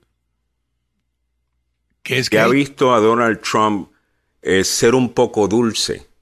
Eh, hay una historia ahí en donde él supuestamente eh, pues la ayuda a ella con el cuidado médico de la mamá de esa muchacha. creo que una vez la sorprendió y la llevó al, al, al, aeropuerto. Él llegó en su propia limusina, él como chofer y con el, con el, con el, ¿cómo se llama? él? El sombrerito. Ah, y, el resto, parece que los únicos momentos más o menos dulces que se han reportado de Donald Trump eh, ha sido con, ella, aunque eh, sí decía unas cosas bien estúpidas, como por ejemplo, ella es mitad afroamericana y mitad blanca. Lo bonita lo sacó de la mamá que es afroamericana, lo inteligente del papá que es blanco. cosas que decía ah. Donald Trump. So, eh, son cositas que están en el libro que le pueden interesar a, Samuel. Yo voy recogiendo para todos mis amigos acá. Eh, a, a Milly le tengo otras cositas también. Alaskan. Ah, esa es ella. Oh, muy guapa. Claro. Eh, sí. Sonia tiene mucha educación financiera, es muy recomendable, totalmente Alaskan, lo he leído. Ah, excelente libro. Marco, ¿lo pueden corregir, por favor? creo que es lo de tu libro. Estamos, estamos intentando eso, ¿ok? Ya. Eh, el, detalle es que eh, Alejandro trató de poner desde México eh, el Turing Radio y parece que Turing Radio dice, ¿qué hace Alejandro en México? Y, me bloquearon del sistema y lo peor del caso es que esto lo empezamos hace, que ¿Seis, cinco o seis años? Ya. Entonces, aunque yo corro todo esto, el email que tiene esto es el de Joe Maluf. Entonces, todas las cosas le llegan a Joe. Entonces tienen que llegar a Joe, después vienen a mí, después yo digo yo, ok, pon esto, entonces yo, eh, una burocracia tremenda, es casi como pedir ayuda del gobierno, o sea, uh, una burocracia increíble, Mili, quiero que sepas. Uh, pero estamos trabajando eso. Yo, eh, por eso me ven... Total, aquí me tienen, eh, ya tú sabes, es como bregar con FEMA. Eh, Zulma Glenda Martínez dice, otros momentos también, los momentos románticos con las cartas de amor con el chinito. Eh, no le diga chinito, racista. Eh, oh my God. Coreano, norcoreano, totalmente. 7.24 minutos, de la, 8.24 minutos de la mañana. Ok, déjame darte algunos titulares que no hemos comentado en el día de hoy y vamos parando entre uno y el otro cuando, cuando vemos que hay algo que añadir. Déjame poner esto a grabar rapidito porque esto lo subimos también a las redes sociales. Esto es lo que estamos trabajando en primera plana en www.lasnoticiasdnb.com. Un comité del 6 de enero promete imágenes sustanciales al reanudar audiencias públicas hoy, hoy jueves. Ya, hoy. Áreas de Kiev son atacadas por drones kamikazes de fabricación iraní, dice Associated Press. Un empleado de Trump dice al FBI que el expresidente le ordenó mover cajas de documentos en Mar-a-Lago tras que le pidieran devolverlas. Y Alex Jones, el que impulsó las teorías de conspiración, debe pagar 965 millones por negar tiroteo de Sandy Hook. De Sandy Hook, impulsó las teorías de conspiración sobre eh, Sandy Hook diciendo que esos niños nunca habían muerto, que eso básicamente era una, una película, era fake. Ah, bueno, va a tener que pagar 965 millones de dólares. La pregunta es si tiene esa plata. Creo que no la tiene. Estados Unidos dura eh, dará estatus legal a venezolanos que lleguen en avión con patrocinador. Con patrocinador. Interesante esto, lo vamos a hablar un poquito en esta hora del programa. Y ayer fue el primer debate entre Moore y Cox. Y parece que se quitaron los guantes en un solo debate que van a tener. Eh, yo no lo pude ver, pero me imagino que los muchachos sí. Yo todavía estoy acá eh, en México, lo estaremos comentando. Renuncia la subalcalde de Seguridad Pública de DC tras presunta agresión. El, subalcalde, el subalcalde. Es, Más que subalcalde, es un asesor de seguridad porque es un hombre fortachón. Eh, da la impresión de que es guardaespaldas pero ah, estuvo trabajando en muchas instituciones del gobierno local y fue presidente, se llama Chris Gullard. Gullard. Mm. Y, eh, y, es eh, ayer la alcaldesa capitalina, como lo dije en el, en el tope de la hora, le aceptó la, la renuncia que fue forci voluntaria. Eh, Los detalles de eso están interesantes, Alejandro, para comentarnos más tardecito. All vamos a hacerlo. Bueno, vamos a comenzar. déjame comenzar con lo que está pasando en eh, Rusia, eh, o por lo menos en Kiev. Áreas de Kiev son atacadas por drones kamikazes de fabricación iraní. Kamikaze significa, eh, estos, bueno, se recuerdan, bueno, ya han visto un documental de la Segunda Guerra Mundial, una de las tácticas que utilizaban los japoneses en contra de los estadounidenses es que agarraban el, el, avión y lo estrellaban sobre nuestros buques. Supuestamente se daban un shot antes de subir y por esa razón hay un shot que se llama kamikaze, si no estoy equivocado me cuentan, nunca he tomado un novio. Ah, ustedes saben que yo no soy de así. Eh, eh, a ver, cuéntame el detalle. Bueno, lo que está pasando es eh, esto. sí, lo que está pasando es esto, ¿no? Que hemos visto que eh, Rusia está atacando eh, Ucrania, específicamente la capital. Pero en este momento, según reportan algunos, algunas autoridades, hay zonas de la capital ucraniana que han sido atacadas ayer, o mejor dicho, hoy en la madrugada, por estos, estos drones que son fabricados en Irán.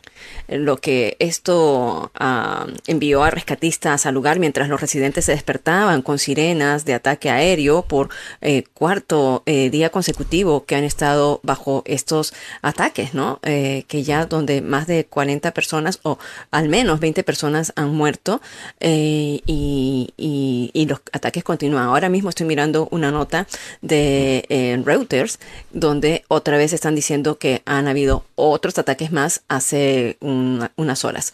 Ahora, el jefe de la oficina presidencial eh, de, Ucrania ha dicho que estas infraestructuras, eh, que este ataque, o sea, según ellos, por supuesto, están realizándose con este tipo de eh, misiles que han sido fabricados por Irán.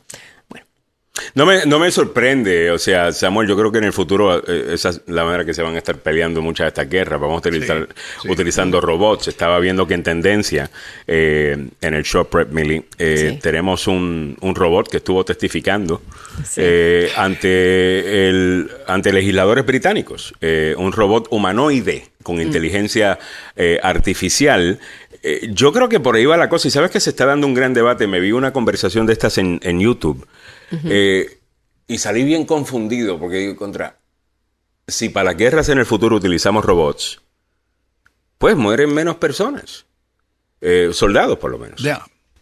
Pero, después escuché otro punto de vista que, que para mí fue bastante inteligente. Dice, sí, pero ¿qué va a parar a los líderes de irse a una guerra al saber que la población, que su pueblo, que los votantes, que sus eh, la gente que ellos lideran, no van a tener que pagar el precio de guerra porque van a mandar eh, robots. Se va a ir a la guerra mucho más fácil.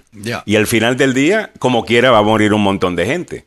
esto es bien interesante y es una conversación que se está dando a nivel mundial de cuáles van a ser las reglas y leyes internacionales que gobernarían mm. este tipo eh, de conflicto. Como por ejemplo, en este momento tenemos la, la ¿cómo es que se llama la la, ley que usualmente utilizamos en tiempos de, eh, de guerra, la Convención de Ginebra. no, la Convención de Ginebra, ah, pues eh, utilizamos pues las reglas de, establecidas ahí para decir esto se puede hacer o esto no se puede hacer. Muchos, muchos de los casos no se, no, no, se respetan. Eh, y, lo otro es, curioso. Pero por eso mismo, o sea, es que por eso mismo es que las amenazas nucleares o de los ataques nucleares de, de Rusia supuestamente que estaría violando todas estas leyes. Entonces, ya, ayer hubo una votación en Naciones Unidas en contra de eh, estos ataques. Ya. Más de 147 países votaron en contra mm. de Rusia y cinco lo hicieron a favor. Ya. O sea, eh, ya sabe quiénes son. Todo el mundo sabe quiénes son los Nicaragua, en, nuestro continente, que es lo más importante. Nicaragua votó en contra, para que tengan una idea. Daniel Ortega y su camarilla votó en contra de esto. Donde quiero ir, y, es curioso esto, que eh, eh, cuando los drones comenzaron a, aparecer, eran un juguete de niño. Ya. Ahora, en la Fuerza Aérea, tiene unos drones, compadre, que le darían miedo a cualquiera. Mm. Pero Samuel toda la gente que, bueno, a Obama se le, se le, criticó mucho por esto, la cantidad de gente que se mataba en Irak, en Afganistán, terroristas supuestamente, ¿no? Que nosotros acusamos de terroristas, y cómo lo estábamos haciendo, con drones. Eh, o sea, manejados desde una base segura en, algún lugar como si fuese un videojuego. Eh, esa es la, la, realidad. Saludos para mi amiguita Lenca Mendoza que dice, Mr. Negrón, hoy se estuvo encendido por culpa de los iluminados. Apenas puedo escribir, andaba manejando. Muy buen tema para debatir. Algunas cosas concuerdo y otras que considero extremistas. Con mucho gusto, Lenca, sabes que podemos debatir todo lo que, todo lo que... El punto es tener una conversación. El, punto es tener la conversación eh, y no caer en estas olas eh, sin ver cuáles son las ramificaciones a largo eh, plazo. A mí lo que me preocupa es el tema del Consejo Municipal de Los Ángeles.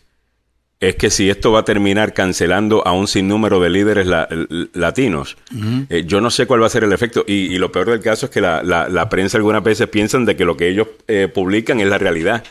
Eh, y muchas veces no se dan cuenta que la gente a pie no está de acuerdo con la manera que lo están diciendo. Entonces se sorprenden cuando pierden elecciones y dicen, ay, ¿cómo es posible si estamos todos de acuerdo? El grupito de ustedes estaba de acuerdo. No, no, consultaron a la población. El abogado Joseph Maluf ya está con nosotros, abogado. Tengo una nueva encuesta que le quiero eh, mencionar, la acabo de ver en CNN. Aparentemente, en las campañas eh, más cerradas, los republicanos tienen una ventaja de cinco puntos eh, para las congresionales, pero a nivel nacional, según la encuesta, los demócratas siguen teniendo una ventaja. Pero hay dos temas en particular en donde abrumadoramente la gente está con los republicanos. El número uno tienen 75% de apoyo, el número dos tienen 72, 73% de apoyo. Los temas son la economía e inmigración. En economía, los republicanos tienen 75% de, eh, se ven favorables, 75% de la gente, y en el tema de inmigración lo ven favorable 75% de la gente. Estos son dos temas que pueden definir esta elección, ¿no creen? Oh, claro que sí, estos son los temas que eh, obviamente eh, nos pueden iluminar un poco acerca de lo que está pasando políticamente, pero te recuerdo que este país recientemente ha tenido encuestas que han estado completamente equivocadas. Ah, así que entiendo que hay un, hay, por ejemplo, Herschel Walker. Herschel Walker no puede callarse. Tiene que seguir hablando ahora de un montón de toros que se clavan a un montón de vacas y que uh, they got something going on. What? Entonces, ¿De qué estamos hablando? A ver. Walker. Samuel no me ha contado ese chisme. De Walker, claro. You haven't heard what, Samuel encuentra lo que Walker estaba diciendo. El hombre eh, está dando un Los discurso. Los toros con las vacas. Eh, sí, él está dando un discurso mm. en um, Georgia con la ayuda de, de, el presidente del comité del Senado, uh, Scott y también el otro, um, ¿quién más era? Ah, es, eh, habla de Scott, eh, ya. Eh, y también um, Tim uno Scott, de los senadores. No, Tim Scott, no, Tim Scott el afroamericano. No, el de, de, la, Florida, De la Florida. Que es el, chairman de la reelección del Senado que tiene un montón de dinero perdido por ahí. Ajá. Y el otro es uno de los miembros del Senado, uh, ¿cuál de los republicanos que también fue a apoyarlo ahí? Ah, el, hombre eh, está dando un discurso y se supone que tiene el apoyo de todo el Partido Republicano para tratar de corregir el camino de su campaña. ¿Qué es lo que hace? Empieza a contar una historia que obviamente nadie le dijo que, que lo hiciera y no chequeó con nadie, en donde él describe cómo un toro se eh, em, eh, impregnó a cinco vacas y que probablemente el toro had something going on. o sea que era, él estaba, ay no, Samuel, ¿tienes el audio? no, no lo tengo, no lo oh busquemos ese audio, yo lo voy a buscar. Herschel Walker, toro. Herschel Walker y la historia de los toros. Y miras la cara de, los republicanos, oh, increíble. Mira. Ah. a ver. Yo no sé si tiene el audio, pero aquí tiene titular. Eh... This is crazy. Eh, Herschel Walker bizarrely shares anecdote about bull ditching three pregnant cows. O sea, esto obviamente, mi asumo, abogado, está conectado a que él, aquí tengo el video, a, que él fue acusado de embarazar a una mujer en el 2009, le pidió un aborto. Eh, déjame pidió dos abortos. Tuvo Dos abortos. Y, sí. y, el otro es el niño Entonces, en la historia él es el toro, ¿cómo? Eh, eh, o sea, esto, vamos a escuchar. Aquí. GOP Senate candidate Herschel Walker continues to face controversy after alleged reports of extramarital affairs, three secret children, and paying for an abortion. Wow. For some reason, Walker thought this was the right story to put the controversies to rest. So I've been telling this little story about this bull out in the field with six cows and three of them are pregnant. So you know he got something going on. but all he cared about is kept his nose against the fence, looking at three other cows that then blown to him.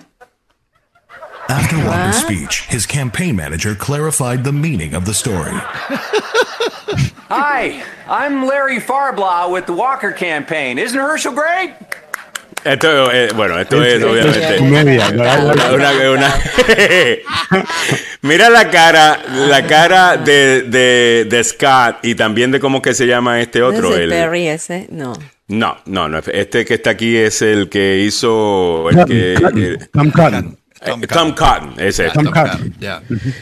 Santo Padre, él está hablando, él lo están acusando de que tiene varias mujeres embarazadas, varias familias, que si esto, si lo otro. Él dice, mira, lo que te, déjame contar la historia de este toro, que tiene a tres vacas preñadas.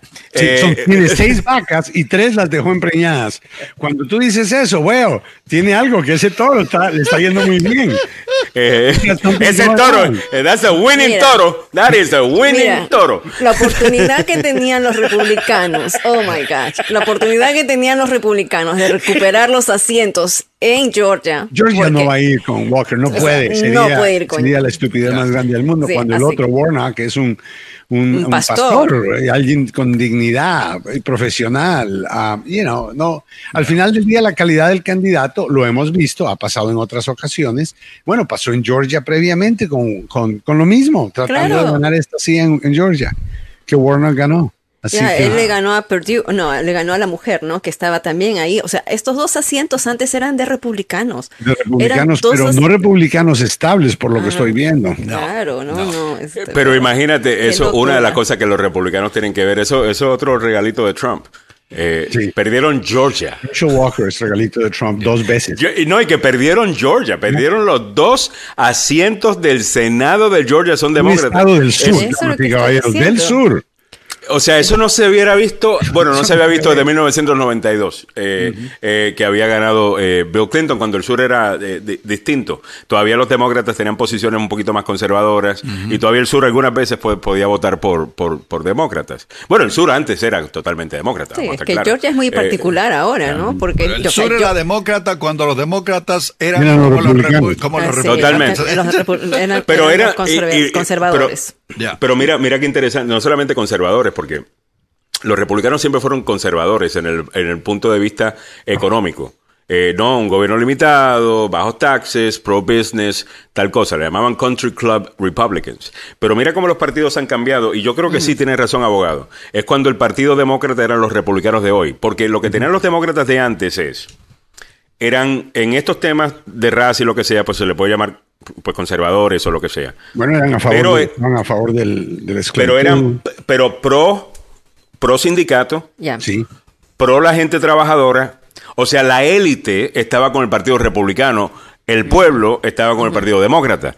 Ahora mismo estás viendo ese cambio también, en donde muchas de estas posiciones súper iluminadas y súper pues de graduado y, y, todo este supuesto conocimiento que tienen, eh, en donde miran de cierta manera a, la persona común y corriente y el Partido Republicano se está beneficiando de eso, abogado. Estábamos hablando en la pasada hora de la controversia esta con la señora de Los Ángeles eh, que acaba de, renunciar y la manera que están comentando todo esto, abogado. A mí me parece mentira que quieran decir que utilizar la palabra negrito eh, para mm. referirse a alguien en la comunidad latina que eso es racista. Cuando sabemos que nosotros decimos blanquito, decimos flaquito, calvito, lo decimos abogado. Todo viene en contexto, eh, la conversación, la manera en que ella se expresa, lo que ella está describiendo.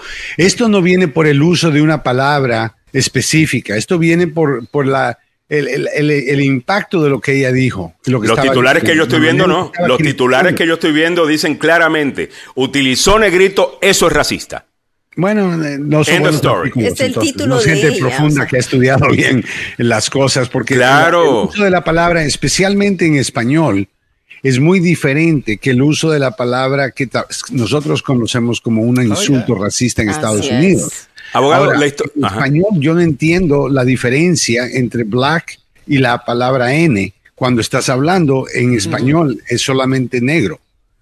Y ahora, Por ejemplo, you know, o sea que hace no es tan simple. Si los americanos no entienden que nosotros en español de verdad que no tenemos la palabra the N-word, no la tenemos en español. No la tenemos. Hay, ciertas cosas que no son. negrito o negro, estás diciendo black, no estás diciendo la, the N-word. Y eso yo creo que mucha gente no lo entiende, honestamente. Pero aquí lo que dijo ella fue changuito, fue changuito. Y bueno, sí, pero las, dos, pero las dos cosas lo han dicho después de haberse quejado del comportamiento del niño que brincaba para arriba y para abajo como monito. Claro está, es un niño afroamericano. Obviamente los Estados Unidos no pueden... yo entiendo. Ya que, eh, eh, una presidente del, del, del consejo... Del, de Los Ángeles. De Los Ángeles. ¿Qué tan estúpida va a ser? Total. Que, describe a un niño negro como un monito. Come on. Entonces es politically stupid. Totalmente. y yo, yo, dije eso ayer.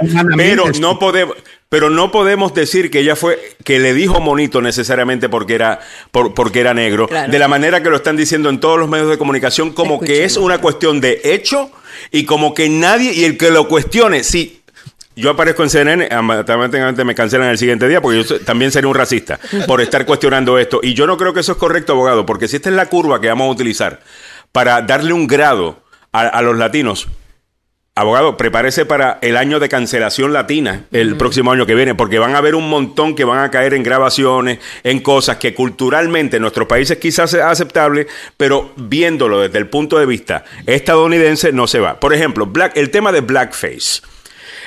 una de las cosas más insultantes que usted puede hacer en este país a la comunidad afroamericana y que de seguro te va a contar tu trabajo y quizás con razón eh, y el resto es pintarte la cara de negro, como que eres un negro. Eso le llaman blackface, desde el contexto estadounidense.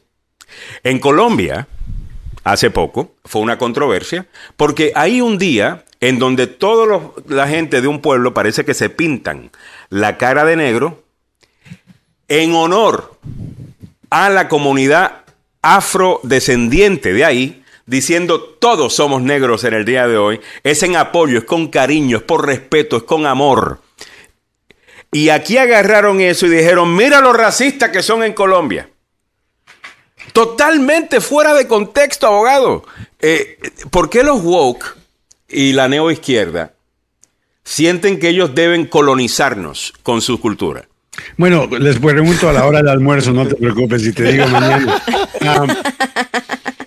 Una vez más, yo creo que, hay personas que se benefician, que les encanta alterar las cosas para crear un nivel de, controversia. Y mira que a la controversia, Alejandro, paga. Alex Jones encontró que eh, controversia y mentiras causaban llamadas telefónicas y donaciones. Y llegó a, a, colectar casi 800 millones de dólares haciendo esto y ahora tiene que pagar casi mil millones de dólares. 965 millones. Abogado, ¿qué sucede en una situación como esa? Eh, por ejemplo, yo sé que él tiene mucha plata, porque eh, como usted dice, eh, la controversia paga y él ha logrado hacer muchísimo dinero. Él tiene una operación de cuatro pares con, con Infowars y cara, unos estudios espectaculares. Él ha actuado muy ignorante, él ha actuado muy narcisista, muy arrogante en ignorar las leyes y pensar que él simplemente, mucha gente piensa así, mucha gente dice, bueno, que me demanden a mí, yo no tengo el dinero, ¿qué va a hacer? Mire, una vez él ahora eh, recibe este veredicto, él puede apelarlo, pero estas apelaciones civiles, a menos que tú tengas una objeción específica a algo que el juez se equivoque, que hubiera cambiado el resultado, tú vas a perder la apelación. ¿Y qué pasó en este caso? Él nunca peleó el caso. Alex Jones recibió la demanda y la tiró a la basura. No se defendió. Y cuando tú no defiendes a los días que la corte te da para defender y poner papeles y documentos indicando qué posición tomas tú, la corte dice, ok, él no responde, le dieron la demanda, significa que él acepta todo y le encontraron culpable sin tener que ir a juicio. Entonces, ¿qué va a apelar él? ¿Qué, parte del juicio va a apelar? Los únicos juicios que hemos visto en contra de Alex Jones no son juicios completos, solo son audiencias para determinar daños porque nunca hubo un juicio de culpa, porque él no lo defendió. O sea que todo, todo esto que hemos visto no han sido juicios completos, solamente, o sea, ya él es culpable, vamos a ver cuánto va a tener que pagar. Cuánto tiene que pagar. Y eso cambia mucho el caso.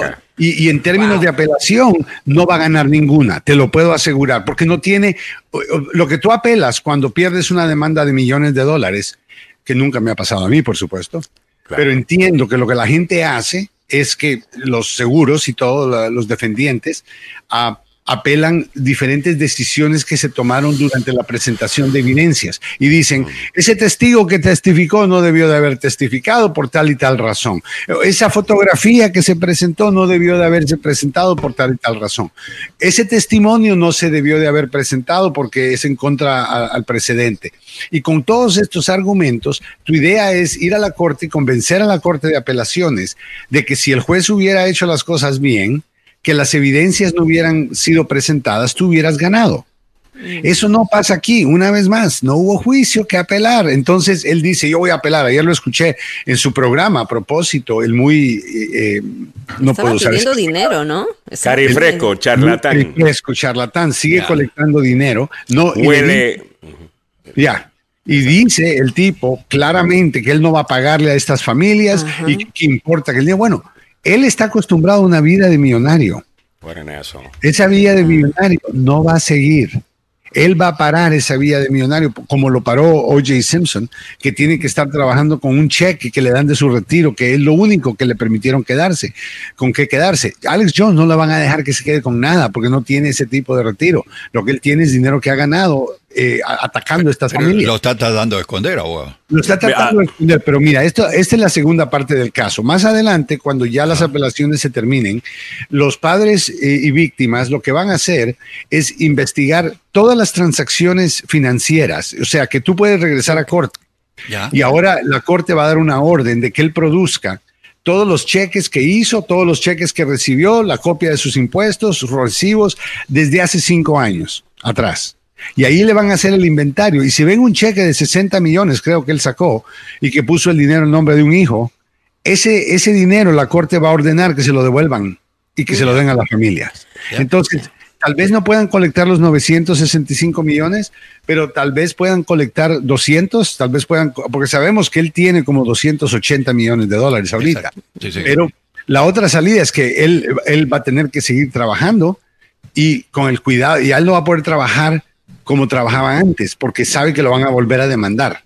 Mm. Hmm. Entonces, no es un ataque en contra de la primera enmienda. La primera enmienda está diseñada para expresarse usted libremente y que usted no le cae en la boca. Al mismo tiempo, hay limitaciones, como la hay en todas las enmiendas, para evitar que usted utilice esa libertad y ataque a alguien, cause un daño, tenga un efecto. Entonces, cuando sus palabras tienen un efecto, y especialmente un efecto físico, como gente que quería matar a estas familias, gente que estuvo hostigando a estas familias, que tuvieron que vender las casas donde vivían, porque los estaban hostigando. después, de haber perdido a un hijo.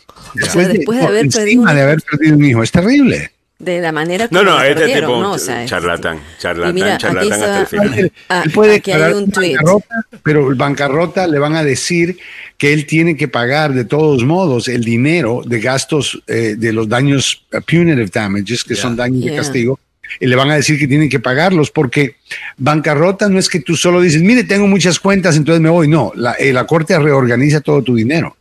Y ahí van a encontrar estas transacciones que hizo antes para encontrar el dinero. Y, si la y lo que tenga en criptomonedas, que estoy seguro que la tiene, lo que, tiene en oro, debe tener cosas en oro, tiene plata, tiene, o sea, eh, metales Le van a mandar un trustee para que se encargue de revisar todos los negocios, todos los cheques, todos los depósitos. O sea, ¿me entiendes? Hay una manera de colección que él todavía no conoce. ¿Por qué es importante? Pon el video, Mili.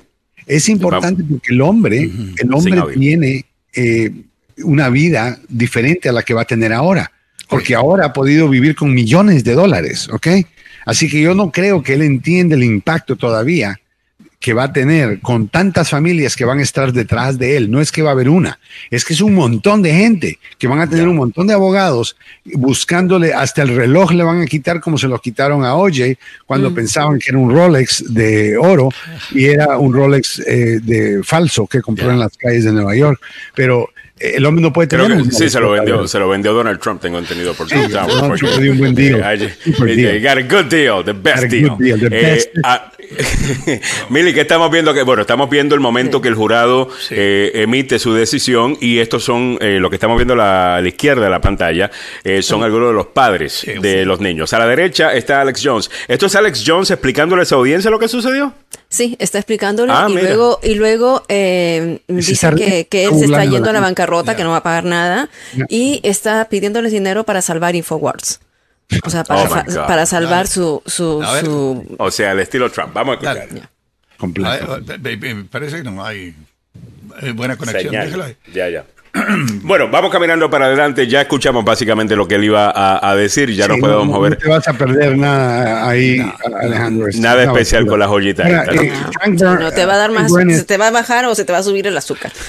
Frank Brennan dice un comentario interesante. Cuando tú eres un servidor público, tienes que conectar bien el cerebro con la lengua antes de Tienes decir. toda la razón, Frank. Y es completamente correcto. Esto de que lo podemos interpretar de una forma u de otra eh, ¿para qué hablar de una forma que necesita interpretación? Tienes que hablar claramente. Yo entiendo, eh, pero recuerda que ella no estaba en un discurso público. Ella está teniendo una conversación privada que es grabada y ahí cualquier cosa puede ser sacada de contexto. Pero eso no Por ejemplo, tu obligación. Abogado, yo, entiendo. Lo que hizo fue tonto, abogado. Yo estoy de acuerdo con eso, que lo que hizo fue tonto. haciendo comentarios. Mi crítica no es solamente, no es, no es tanto sobre eso, sino la realidad alterna que crea la prensa de lo que sucedió poniendo un titular. Tal cosa es racista. Entonces la gente, se, la gente no lee. Vamos, vamos a comenzar con eso. La gente jura que está informada porque se leyeron titulares. Eh, y eso es algo de las cosas que más me, molesta. Cuando lees todo, escuchas todo el audio, le añades el contexto, dice, ah, ok, bruto políticamente lo que hizo la doña. Mm. Pero quizás no estaba siendo completamente racista. Y a mí lo más que me preocupa, sinceramente, es esto. A mí no me interesa la señora Nuri. A mí lo que más me interesa es esto. Si esta es la vara que estamos poniendo desde ya, estamos diciendo que esta es la vara.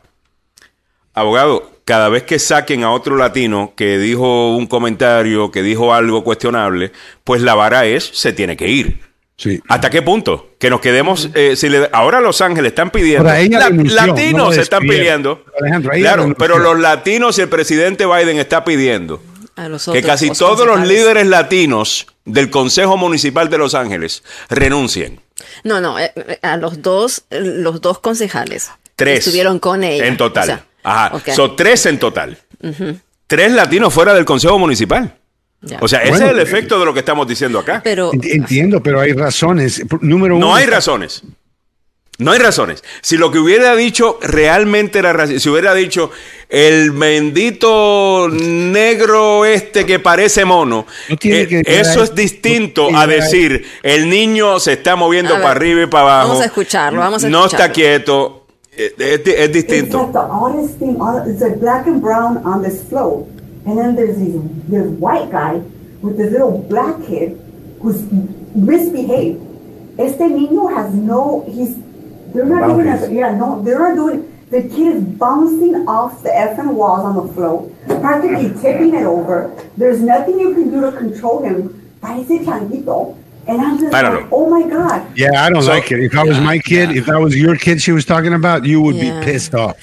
No, actually. Si, no, no, no. Si mi hijo, mira, a mí, a mí una maestra, no, no, yo fui a la, yo fui a la escuela muchas veces. ¿Y por qué no, no, tener que describirlo como un negrito? ¿Por qué decir sí. que es negro y hacer el comentario de que el padre es blanco? That's not cool. Bueno, porque hay una realidad sucediendo en el mundo woke y en el mundo izquierdista en este momento. Hay un montón de blancos liberales que nos ven a los latinos, a los negros y a cualquier persona que es minoría y como ellos no son minoría y para eh, quedar bien con nosotros nos utilizan como si fuéramos un artículo de colección. Y lo que estaba diciendo la congresista o la, la asambleísta es, a ese niño pareciera que lo sacan ahí como si fuera un artículo de colección. En otras palabras, para él decir, yo estoy con los negros, mira, tengo hasta un hijo negro. es lo que estaba diciendo. Y eso sucede. La manera en que esto se desarrolló, eh, a mí Y cuando ella está describiendo, y cuando ella está diciendo, el niño no para de brincar para arriba y para abajo, si lo agarramos solamente desde el momento que ella dice, parece un changuito. Ya y después decimos el niño es negro, pues claro, está, eso es, claro, es racista. Ahora, si está describiendo que alguien está brincando para arriba y para abajo, si yo le digo a usted, ok, no, nómbreme un animal que brinca para arriba y para abajo, no se está quieto, brinca por la pared, brinca por ahí, brinca por otro, adivine de qué animal estoy hablando. ¿Usted no me va a decir mono? Alejandro, una pregunta fuera de todo esto. Yo entiendo, tu punto es claro, que no tienes que repetirlo, lo entiendo. Pero la pregunta es, ¿qué, ¿qué, tan apropiado es tener este tipo de conversación acerca de otro trabajador y de su hijo? Eso es otro punto que, que yo no estoy viendo necesariamente que estoy de acuerdo que la determinación de que ella es eh, ahora nadie chismea ahora eh, nadie chismea los trabajos nadie chismea los trabajos pero ah, I mean eh, hay un nivel de ataque personal aquí hay un nivel bajo de ataque personal que simplemente no sé Mili qué piensas tú yo, yo, yo, yo lo que pienso a mí o sea pienso que uno tiene que respetar el título que representa ¿ok? Mm. Que eh, ella representa, es la presidenta del consejo. Presidenta del consejo. Sí, pero yo la entendí, yo la escuché como una madre latina quejándose, ok, de, de, un mal comportamiento de otra persona. Lo que, no, lo que sí yo creo es que hay un, un choque cultural bien fuerte, de que tanto este grupo no está entendiendo a, los hispanos y los hispanos no estamos entendiendo. O sea, yo decía que nosotros, aquí, nuestra generación, la generación Z, ya crece con ese chip metido en su cabeza de que tú no puedes dar, eh, eh, tú no puedes eh, tildar a una persona de algo. O sea, ya te, lo, decía por mí, Yo manejo, yo manejo. Yo manejo y digo, mira, este chinito que se me cruzó, mamá, no digas eso. bueno, entonces si tú eres político, tienes que entender que estás sirviendo a una comunidad donde están con ese chip. Mili, ¿alguien alguna vez ha atacado a tu hija, por ejemplo?